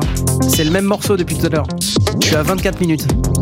Ouais, c'est intelligent, enfin c'est dissonant mais c'est fait avec intelligence quand même. C'est ça, ouais. Ouais, ouais, c'est ça, ouais. C'est Enfin, bon, comme les, accords qui sont euh, dissonants euh, entre eux, mais qui, euh, mis, mis ensemble, euh, recréent des harmonies. Bon après, c'est pas vraiment pour l'artiste ou pour le style de musique, c'est surtout pour vous dire qu'il y a des équipements aujourd'hui qui sortent et euh, qui, qui vont vraiment imprimer euh, quelque chose euh, sur la musique électronique. Il n'y a pas beaucoup de constructeurs euh, qui ont fait ça dans l'histoire de la musique en fait quand on regarde. Je vous ai cité quelques marques tout à l'heure, quelques modèles. Je pense très sincèrement que Electron va faire partie de l'histoire de la musique électronique parce que ça fait partie de ces, boîtes qui vraiment apportent quelque chose de très nouveau. Euh, et euh, moi, je trouve ça super. Voilà, je voulais vous le dire. Euh, on peut parler un peu de la distorsion également. Euh, on parlait du mouvement acide euh, tout à l'heure. Je pense que les, basses, euh, en général, euh, avant qu'on fasse de l'acide, c'était surtout de la basse fréquence. Euh, avec l'arrivée de l'acide, c'était aussi beaucoup de distorsion et beaucoup de haute fréquence. Et Moi, j'en mets énormément. ouais, et surtout euh, des, des, des, des lignes euh, qui sont différentes, qui euh, qui évoluent de manière différente, qui font des, des notes euh, qui sont pas forcément naturelles. euh, voilà. Donc euh, si vous couplez tout ça avec des équipements euh, comme celui dont je viens de parler, comme ceux dont je viens de parler, mais aussi euh, avec des machines comme par exemple l'Electribe. L'Electribe, ça fait partie de ces bécanes qui, au même titre que Electron, ont vraiment fait quelque chose. Et c'est Korg qui fait ça, hein, Electribe. Alors, ils en ont sorti un nouveau modèle là récemment, l'Electribe 2, euh, qui, est un peu différente et qui, à mon sens, est beaucoup plus conventionnelle. Donc, je sais pas vraiment si cette euh, deuxième version, elle, elle va vraiment faire quelque chose de, de différent. Mais euh, en tout cas, les premières Electribe, euh, je crois que t'en as une, toi, Blast, en plus. Ouais, une j'en ai une vieille, ouais. Ça, c'était vraiment des bécanes. euh, c'est vraiment des bécanes super. Il y a d'ailleurs un artiste qui s'appelle Mitsubishi euh, qui qui fait que Il fait des motos, non? il a fait non, il a fait sa carrière aussi. Avec juste des Electribe. C'est super marrant, hein. C'est il y a, quelques quelques boutons, il y a un petit clavier, on peut on peut vraiment commencer à jouer. Il y a le portamento, euh, on l'enclenche, on le déclenche, on le met plus ou moins fort. On peut on peut passer d'une note à l'autre en, douceur. On peut vraiment s'amuser avec. Il y a il y a un côté très très jouissif, très bricolage avec. euh, la rigueur, ludique. faudrait bon, faudrait enregistrer en permanence histoire de se dire tiens là j'ai fait un truc sympa, mais histoire de pas prendre de notes parce que on joue avec. À un moment donné, il y a un truc qui sonne bien et c'est c'est ça, c'est ça, exactement. Donc, euh, donc tous ces équipements euh, font évidemment partie intégrante de l'arsenal euh, du du sondier électro, hein, en quelque sorte. Euh, on va surtout, enfin, s'attacher à trouver des sons. On va s'attacher à trouver son son, les bonnes machines euh, qui, qui vont produire euh, ce dont on a besoin. On parlait de l'ETB 303 tout à l'heure, on parlait du SH 101. Euh, Aujourd'hui, hein, c'est pas la peine non plus de se mettre la rate au courbouillon en achetant les vraies bécanes. Il y a des, non, mais il y a, il y a vraiment des recréations qui sonnent tout aussi bien. Je suis désolé de le dire, mais parfois, euh, voilà, faut. je pense que le SH 101, c'est. Enfin, ok, il y a des petites imperfections dans le truc. Je pense qu'aujourd'hui, on peut trouver des virtuels qui, sonnent tout aussi bien, si ce n'est mieux. Donc, euh, mais il y a aussi un côté euh, collectionneur dans le truc. Euh, C'est-à-dire qu'une fois qu'on est tombé dans ce milieu-là, euh, on, on a envie d'avoir la bécane, on a envie d'avoir cette machine-là. Euh, La, la Terre 808, c'est pareil, ça fait partie de ces machines qui, c'est des boîtes à rythme qui ont un son euh, très très particulier et à tel point qu'à un moment donné, euh, il y en avait partout quoi, des TR 808. euh, c'est- c'était euh, c'était trop quoi. Euh, je crois qu'il y a même Michel Jonas euh, qui, qui a utilisé. euh, non mais c'est vrai quoi, c'est ça devenait n'importe quoi. Il avait fait un morceau, je crois, qui s'appelait euh, Uni vers l'Uni. Euh, et c'était un truc, mais c'est- il y avait de la, de la Terre 808 partout. Et la Terre 808, euh, bon, j'ai même pas d'exemple, c'est dommage, mais euh, c'est c'est une boîte à rythme qui sonne tout sauf comme une vraie batterie. C'est un truc qui fait pou pou pou tout tout tout tout comme ça. C'est un peu, c'est super bizarre quoi. Euh, je Et- crois que In the Air Tonight de Phil Collins, c'est une TR-808. Hum, tu as raison, tu as Yes. raison. Euh, je pense qu'on va pouvoir se l'écouter vite fait. C'est ça. Ah oui. C'est exactement une TR 808. Alors, vous voyez ce qu'il en fait et, et ce morceau-là que tout le monde connaît, euh, euh, c'est super. Ah bah c'est iconique. Mais il faut, c'est iconique. Mais une fois qu'on l'a fait une fois, ben c'est mort quoi. Ouais, voilà. tu peux pas le refaire. Tu peux pas le refaire quoi. Et c'est que c'est. Enfin bon. Et, et ce, ce, ce pattern là, il tourne en boucle euh, pendant tout le morceau. tout le truc ouais. Jusqu'au moment où il arrive avec sa vraie batterie ouais. Ouais. Ouais. Avec la On va pas se le- là. On va pas se le faire euh, en entier, mais voilà, vous, saisissez l'idée. Et euh, qu'est-ce que je voulais vous dire d'autre? Euh, Mis à part ça, évidemment les contrôleurs MIDI et surtout les les softwares comme Ableton Live sont vraiment aujourd'hui des incontournables. Donc, si vous voulez faire de la musique électronique, produire de la musique électronique, j'entends produire, pas forcément composer, mais aider un artiste à euh, cracher quelque chose euh, qui ressemble à de la musique euh, électronique pour le coup, euh, maîtriser ses logiciels, euh, c'est presque, enfin c'est presque impensable de faire sans quoi. Donc, euh, si, si vraiment vous voulez vous lancer dans ce dans ce style, et si vous voulez vraiment avoir euh, euh, les possibilités qui sont offertes par ces logiciels et qui vous permettront justement d'atteindre euh, un niveau de production qui équivaut à ce qu'on peut trouver aujourd'hui dans, dans le commerce ou sur le marché, euh, il faut il faut passer par Ableton Live. Euh, c'est des trucs qui, qui sont vraiment incontournables. Et ensuite, euh, si euh, vous êtes intéressé au, au live à proprement parler, alors évidemment Ableton Live c'est un logiciel qui, qui qui permet de faire beaucoup de live, mais pas seulement. Hein, c'est un logiciel qui qui, qui, qui sent, enfin qui je suis fatigué, hein. Ouh là là. Euh, c'est- un logiciel qui euh, qui organise la séquence d'une manière euh, verticale et non horizontale, à l'inverse d'un Cubase ou d'un Reaper. Ah, on va il peut le faire.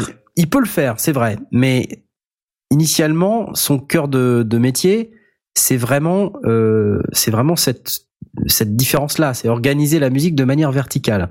C'est-à-dire, t'as une piste verticale, et dans cette piste, t'as autant de clips que tu veux. Ouais. Et euh, chacun de ces clips dans cette piste, c'est toujours un, un son en particulier ou une boucle ou un.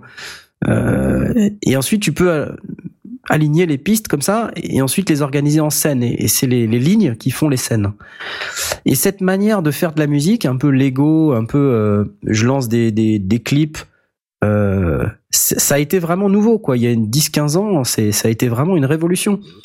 Et euh, ça aussi, ça a façonné la musique électronique d'aujourd'hui. Et surtout, euh, ce qu'on pouvait faire, ce qu'on pouvait attendre d'une performance live en musique électronique.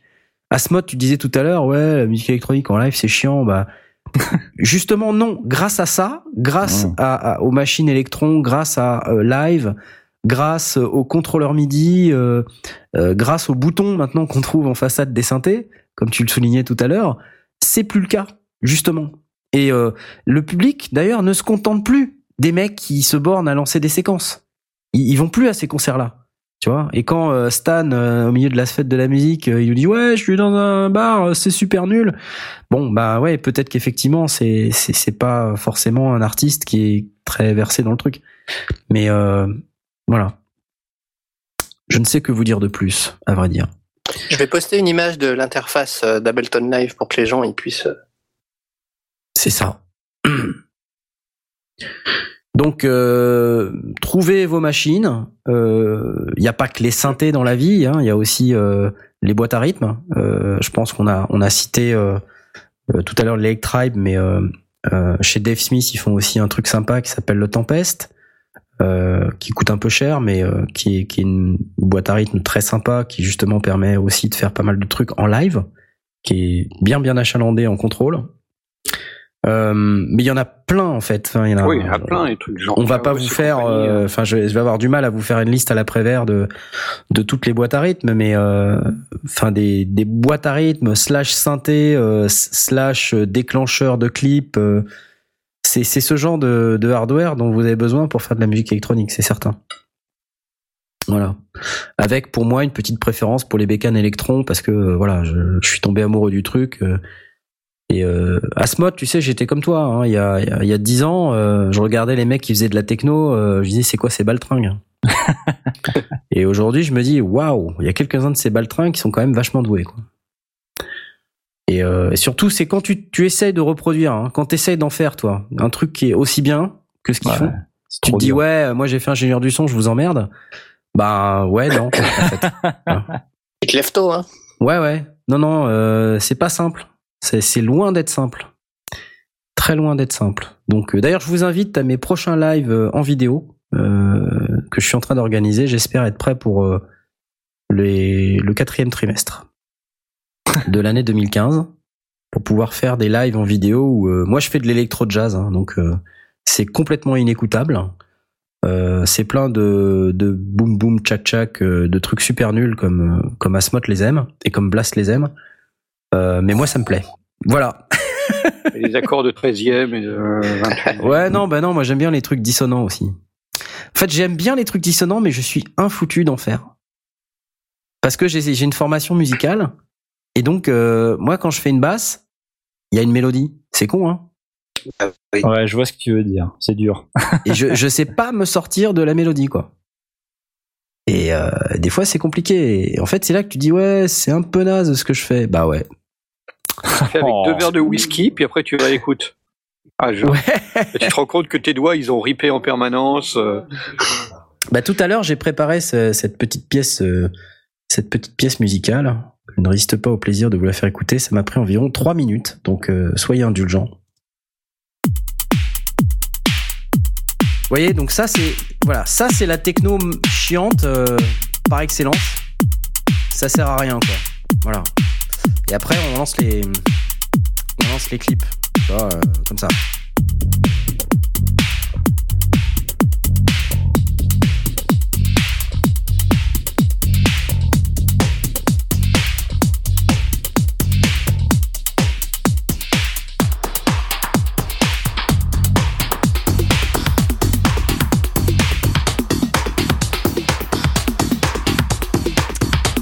Voilà. Bravo. Génial, génial, c'est trop super. Non mais voilà, j'ai fait ça en trois minutes tout à l'heure. C'était c'était sympa et on était euh, avant l'émission, on attendait euh, on attendait que tout le monde arrive. J'étais avec Aurine euh, qui qui a dû nous quitter parce qu'il avait quelque chose à faire ce soir et euh, il, il a lancé un sample de batterie et puis tout à coup je lui dis arrête de me chercher et puis hop j'ai fait ça. Voilà. Et j'ai après tout c'est après tout c'est la musique électronique donc euh, hop euh, on y va quoi. Hop hop c'est parti. C'est pas pire que David Guetta. C'est pas pire qu'à David Guetta. Ok, d'accord. À Ibiza, euh, avec des mecs complètement bourrés, ça marche. C'est pas faux. bon, mais moi j'aime bien de temps en temps faire un petit délire, mais après, tu vois, ce qui est bien avec ce genre de musique, tu t'éclates, hein, vraiment. euh, moi, je m'amuse à faire ça, je trouve ça génial. Par contre, je suis, enfin, je suis de l'avis d'Asmot. Si t'as pas le talent qu'ont ces mecs qui savent faire changer les trucs sans arrêt, sans arrêt, sans arrêt, tu t'emmerdes, même toi en tant que que le mec qui le fait, quoi. Oui, oui, euh, effectivement. Tu tu t'arrives pas à trouver euh, ce qui, le petit truc qui va euh, donner l'étincelle en plus. C'est ça, ouais. Et puis après, bon, euh, tu veux faire ton build-up et puis tu fais ouais, c'est génial et tout. Tu t'arrêtes, tu reviens le lendemain, tu fais oh là là là là. Catastrophe. Voilà. Et si on passait vite fait au coup de cœur, ça vous ça vous dit? Ouais. Carrément. Allez, c'est parti, les coups de cœur.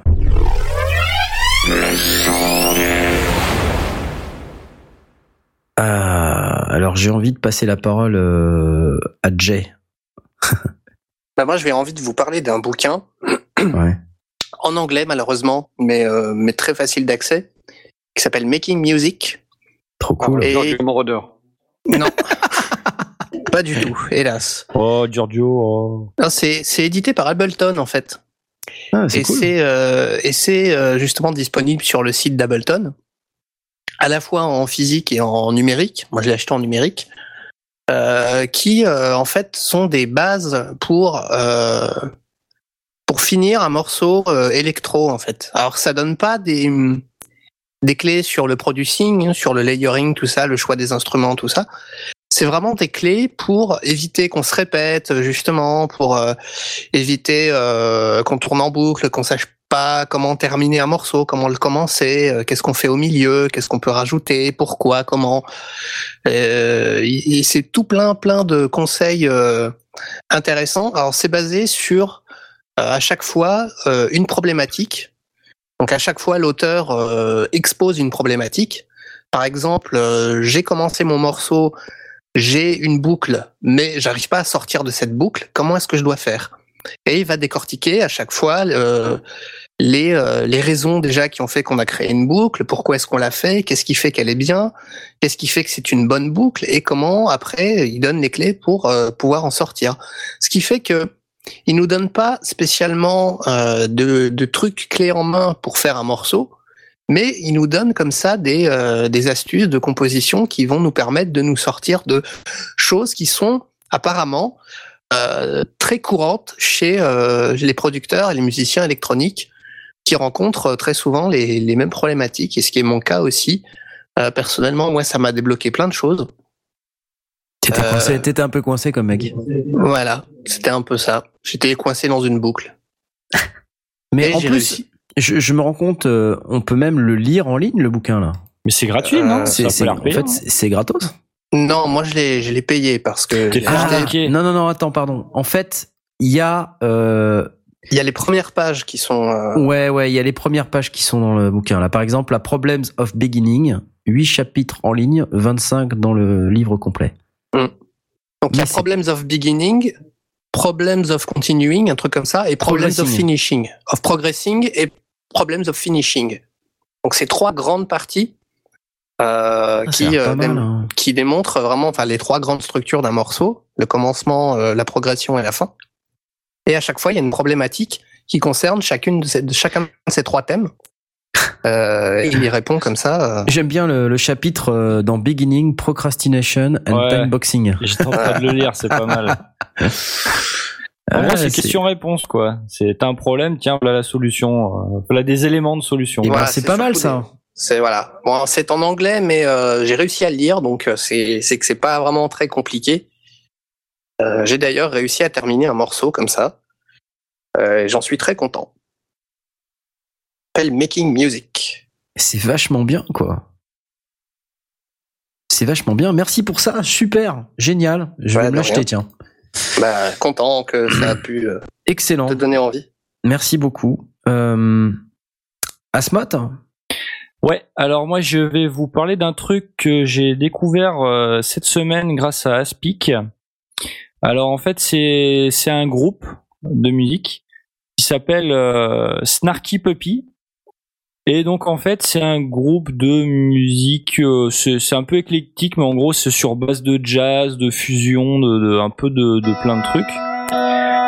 Et euh, donc là, ce qu'on entend en fait, c'est un c'est un extrait d'un album live qu'ils ont réalisé en fait, euh, qu'ils ont filmé et enregistré. Super. Et euh, bah, c'est vachement bien en fait. Euh, donc il y a, y a un peu de tout, il y a de la guitare, euh, il y a des cuivres, il y a des cordes, il y a pas mal de percus, il y a aussi du synthé. Euh, donc c'est c'est c'est c'est vraiment sur base de jazz, hein, donc c'est aussi pour ça que ça me plaît. Euh, on va peut-être écouter un petit peu. Allez, on écoute.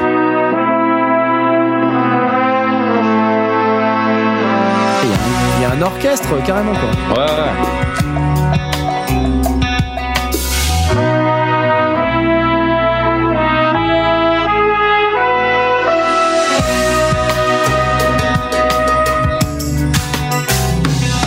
Ouais, c'est pas mal hein.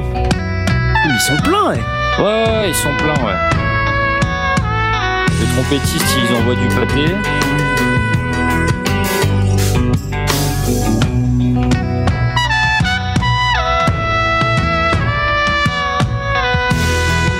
Et tout, tout leur album live, là, c'est une, grosse tuerie, c'est vraiment super. Waouh. Ah, il y a du Moog. Du Moog, voilà, pardon. c'est ce que j'ai. Non mais. Mog.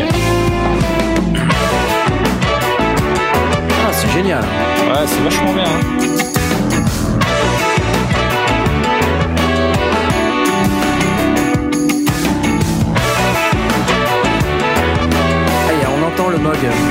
Il y a du MS-20. Mais ouais, c'est ça en fait. Ah, c'est trop génial. C'est pour ça que j'en parle à Knarf. Parce que c'est pour montrer aussi des musiques comme ça qui sont vachement. euh, Il n'y a pas que l'électro à fond, tu vois. Là, il y a, il y a de tout. Il y a, c'est, du jazz, il y a de. Ouais, c'est vraiment sympa. Oh putain, y a a le un- mec, il a un rack de synthé là, c'est Il y a un rack de impressionnant. synthé, ouais. Il y a un Moog euh, Fatih là. Il y a un MS20, ouais. Il y a un Juno, je sais plus combien, je crois. Ah, ils sont. Ils ont, ils ont du matos, hein. Ils sont combien de gratteux là Trois guitaristes, je crois. Le trompettiste, euh, il, il est pas mauvais en plus, hein. Ouais, c'est clair. Bon, bah merci pour cette belle découverte. Snarky Puppy, euh, ça s'appelle Shofukan, là, ce qu'on vient Voilà. d'écouter. C'est hyper sympa, j'aime beaucoup. Du coup, il y a tout le tout l'album live qui est visible sur YouTube. Euh, si jamais ça, ça parce que la qualité de la, la captation vidéo est aussi vachement cool. Puis si ça vous dit de l'acheter, enfin sur iTunes, c'est moins de 10 euros, c'est quand même, euh, c'est c'est vachement bien quoi. Voilà. Ouais, c'est clair. Merci beaucoup. Super. Snarky Puppy, dispo en live sur YouTube. Euh, ou moins de 10 euros sur iTunes. Euh, allez, Blast, à toi. C'est parti. Ouais, je vais, je vais vous parler. On, en- on en a déjà parlé, mais euh, c'est vraiment l'occasion. On va le, on va le remettre euh, au bout du jour. C'est le, le podcast Les Abyssales qu'il faut pas confondre avec les Oh. vêtements attachés.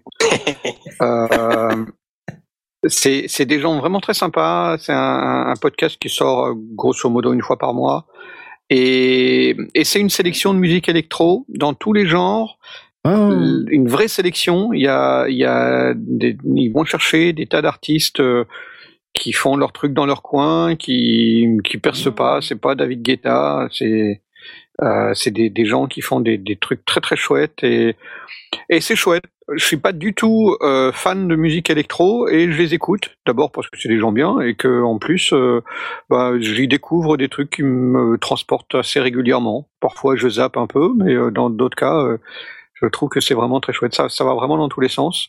Et ça correspond bien à ce qu'on disait, qu'il y a, il y a plein de genres, plein de sous-genres et, euh, et plein de trucs qui, euh, qui peuvent nous, nous émouvoir et nous mouvoir.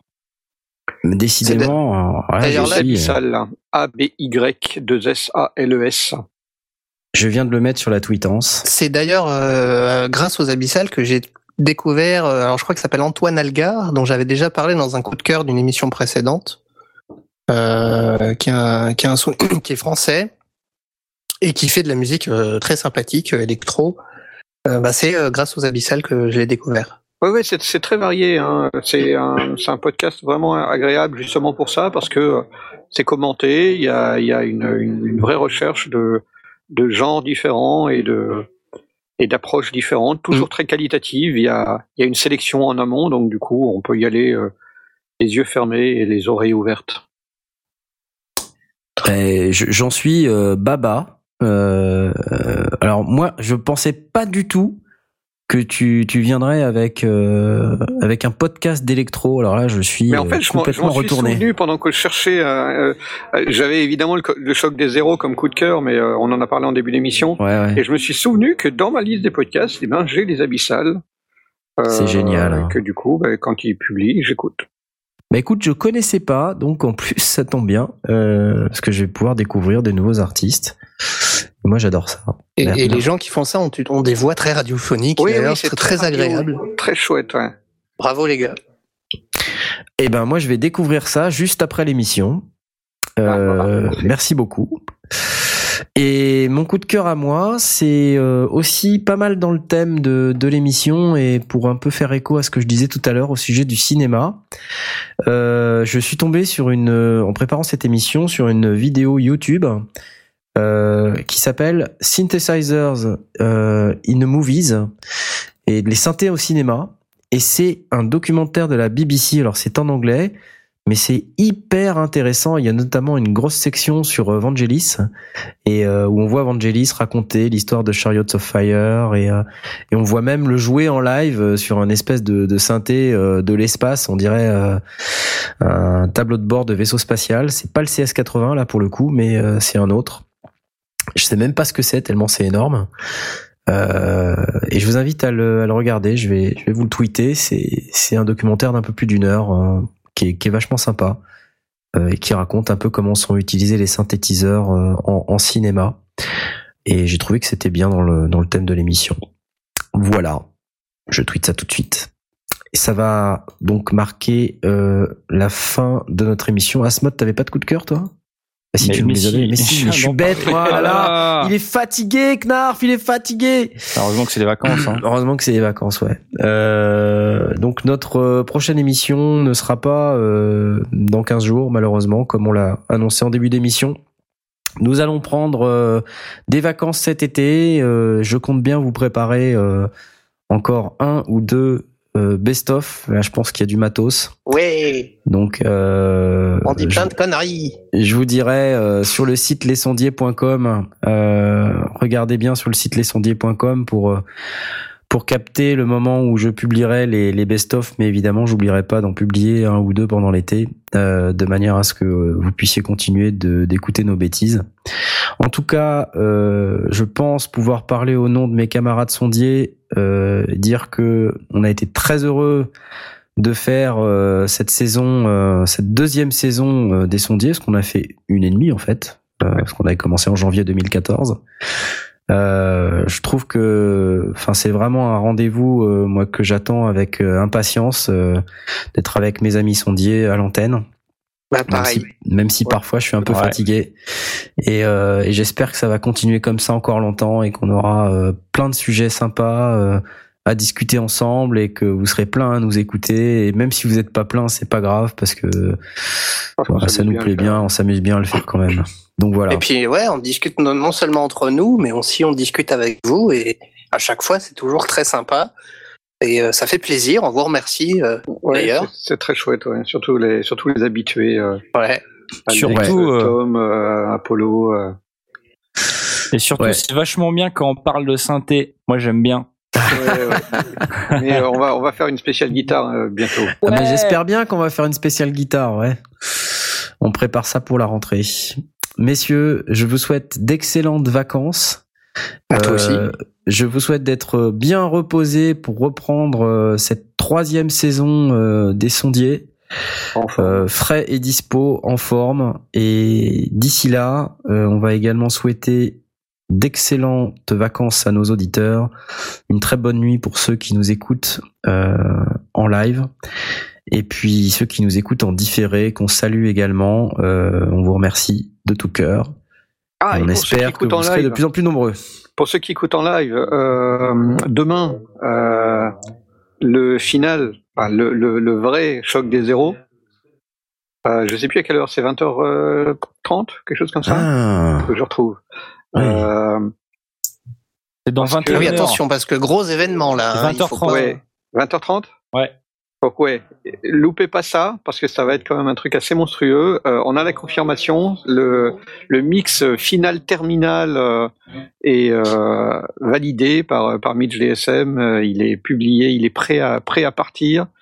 Euh, donc ne loupez pas en direct sur Synops Live juste avant la fermeture de l'antenne. Euh, belle émission et le et après-demain on a il y a de nouveau une émission euh, qui clôturera la qui, qui permettra de clôturer l'antenne dans les dans les conditions les plus joyeuses qui soient parce que c'est triste mais c'est à la fois joyeux donc euh, tout va bien. Oui oui, aucun regret. Et on vous expliquera aussi comment faire pour nous écouter la prochaine fois euh, Oui. parce qu'effectivement il y aura plus de Synops Live, il y aura encore du Synops Live mais on pourra quand même écouter. Euh, on mettra sans doute euh, le player euh, directement sur le site Les Sondiers euh, et donc ben, il suffira d'aller là-bas, de trouver le bouton euh, qu'on va essayer de rendre le plus visible possible euh, pour nous écouter comme vous le faites aujourd'hui euh, sur Synops Live. Ça sera juste pas sur Synops Live, mais sur lesondiers.com. Voilà, on va s'arrêter là. Bonne nuit, à bientôt. Bonne on nuit, vous dit tous. Bonne à la bonnes rentrée, vacances. Bonnes vacances euh, et toutes ces sortes de choses. Ah, Profitez ciao, bien du soleil. Salut. Salut.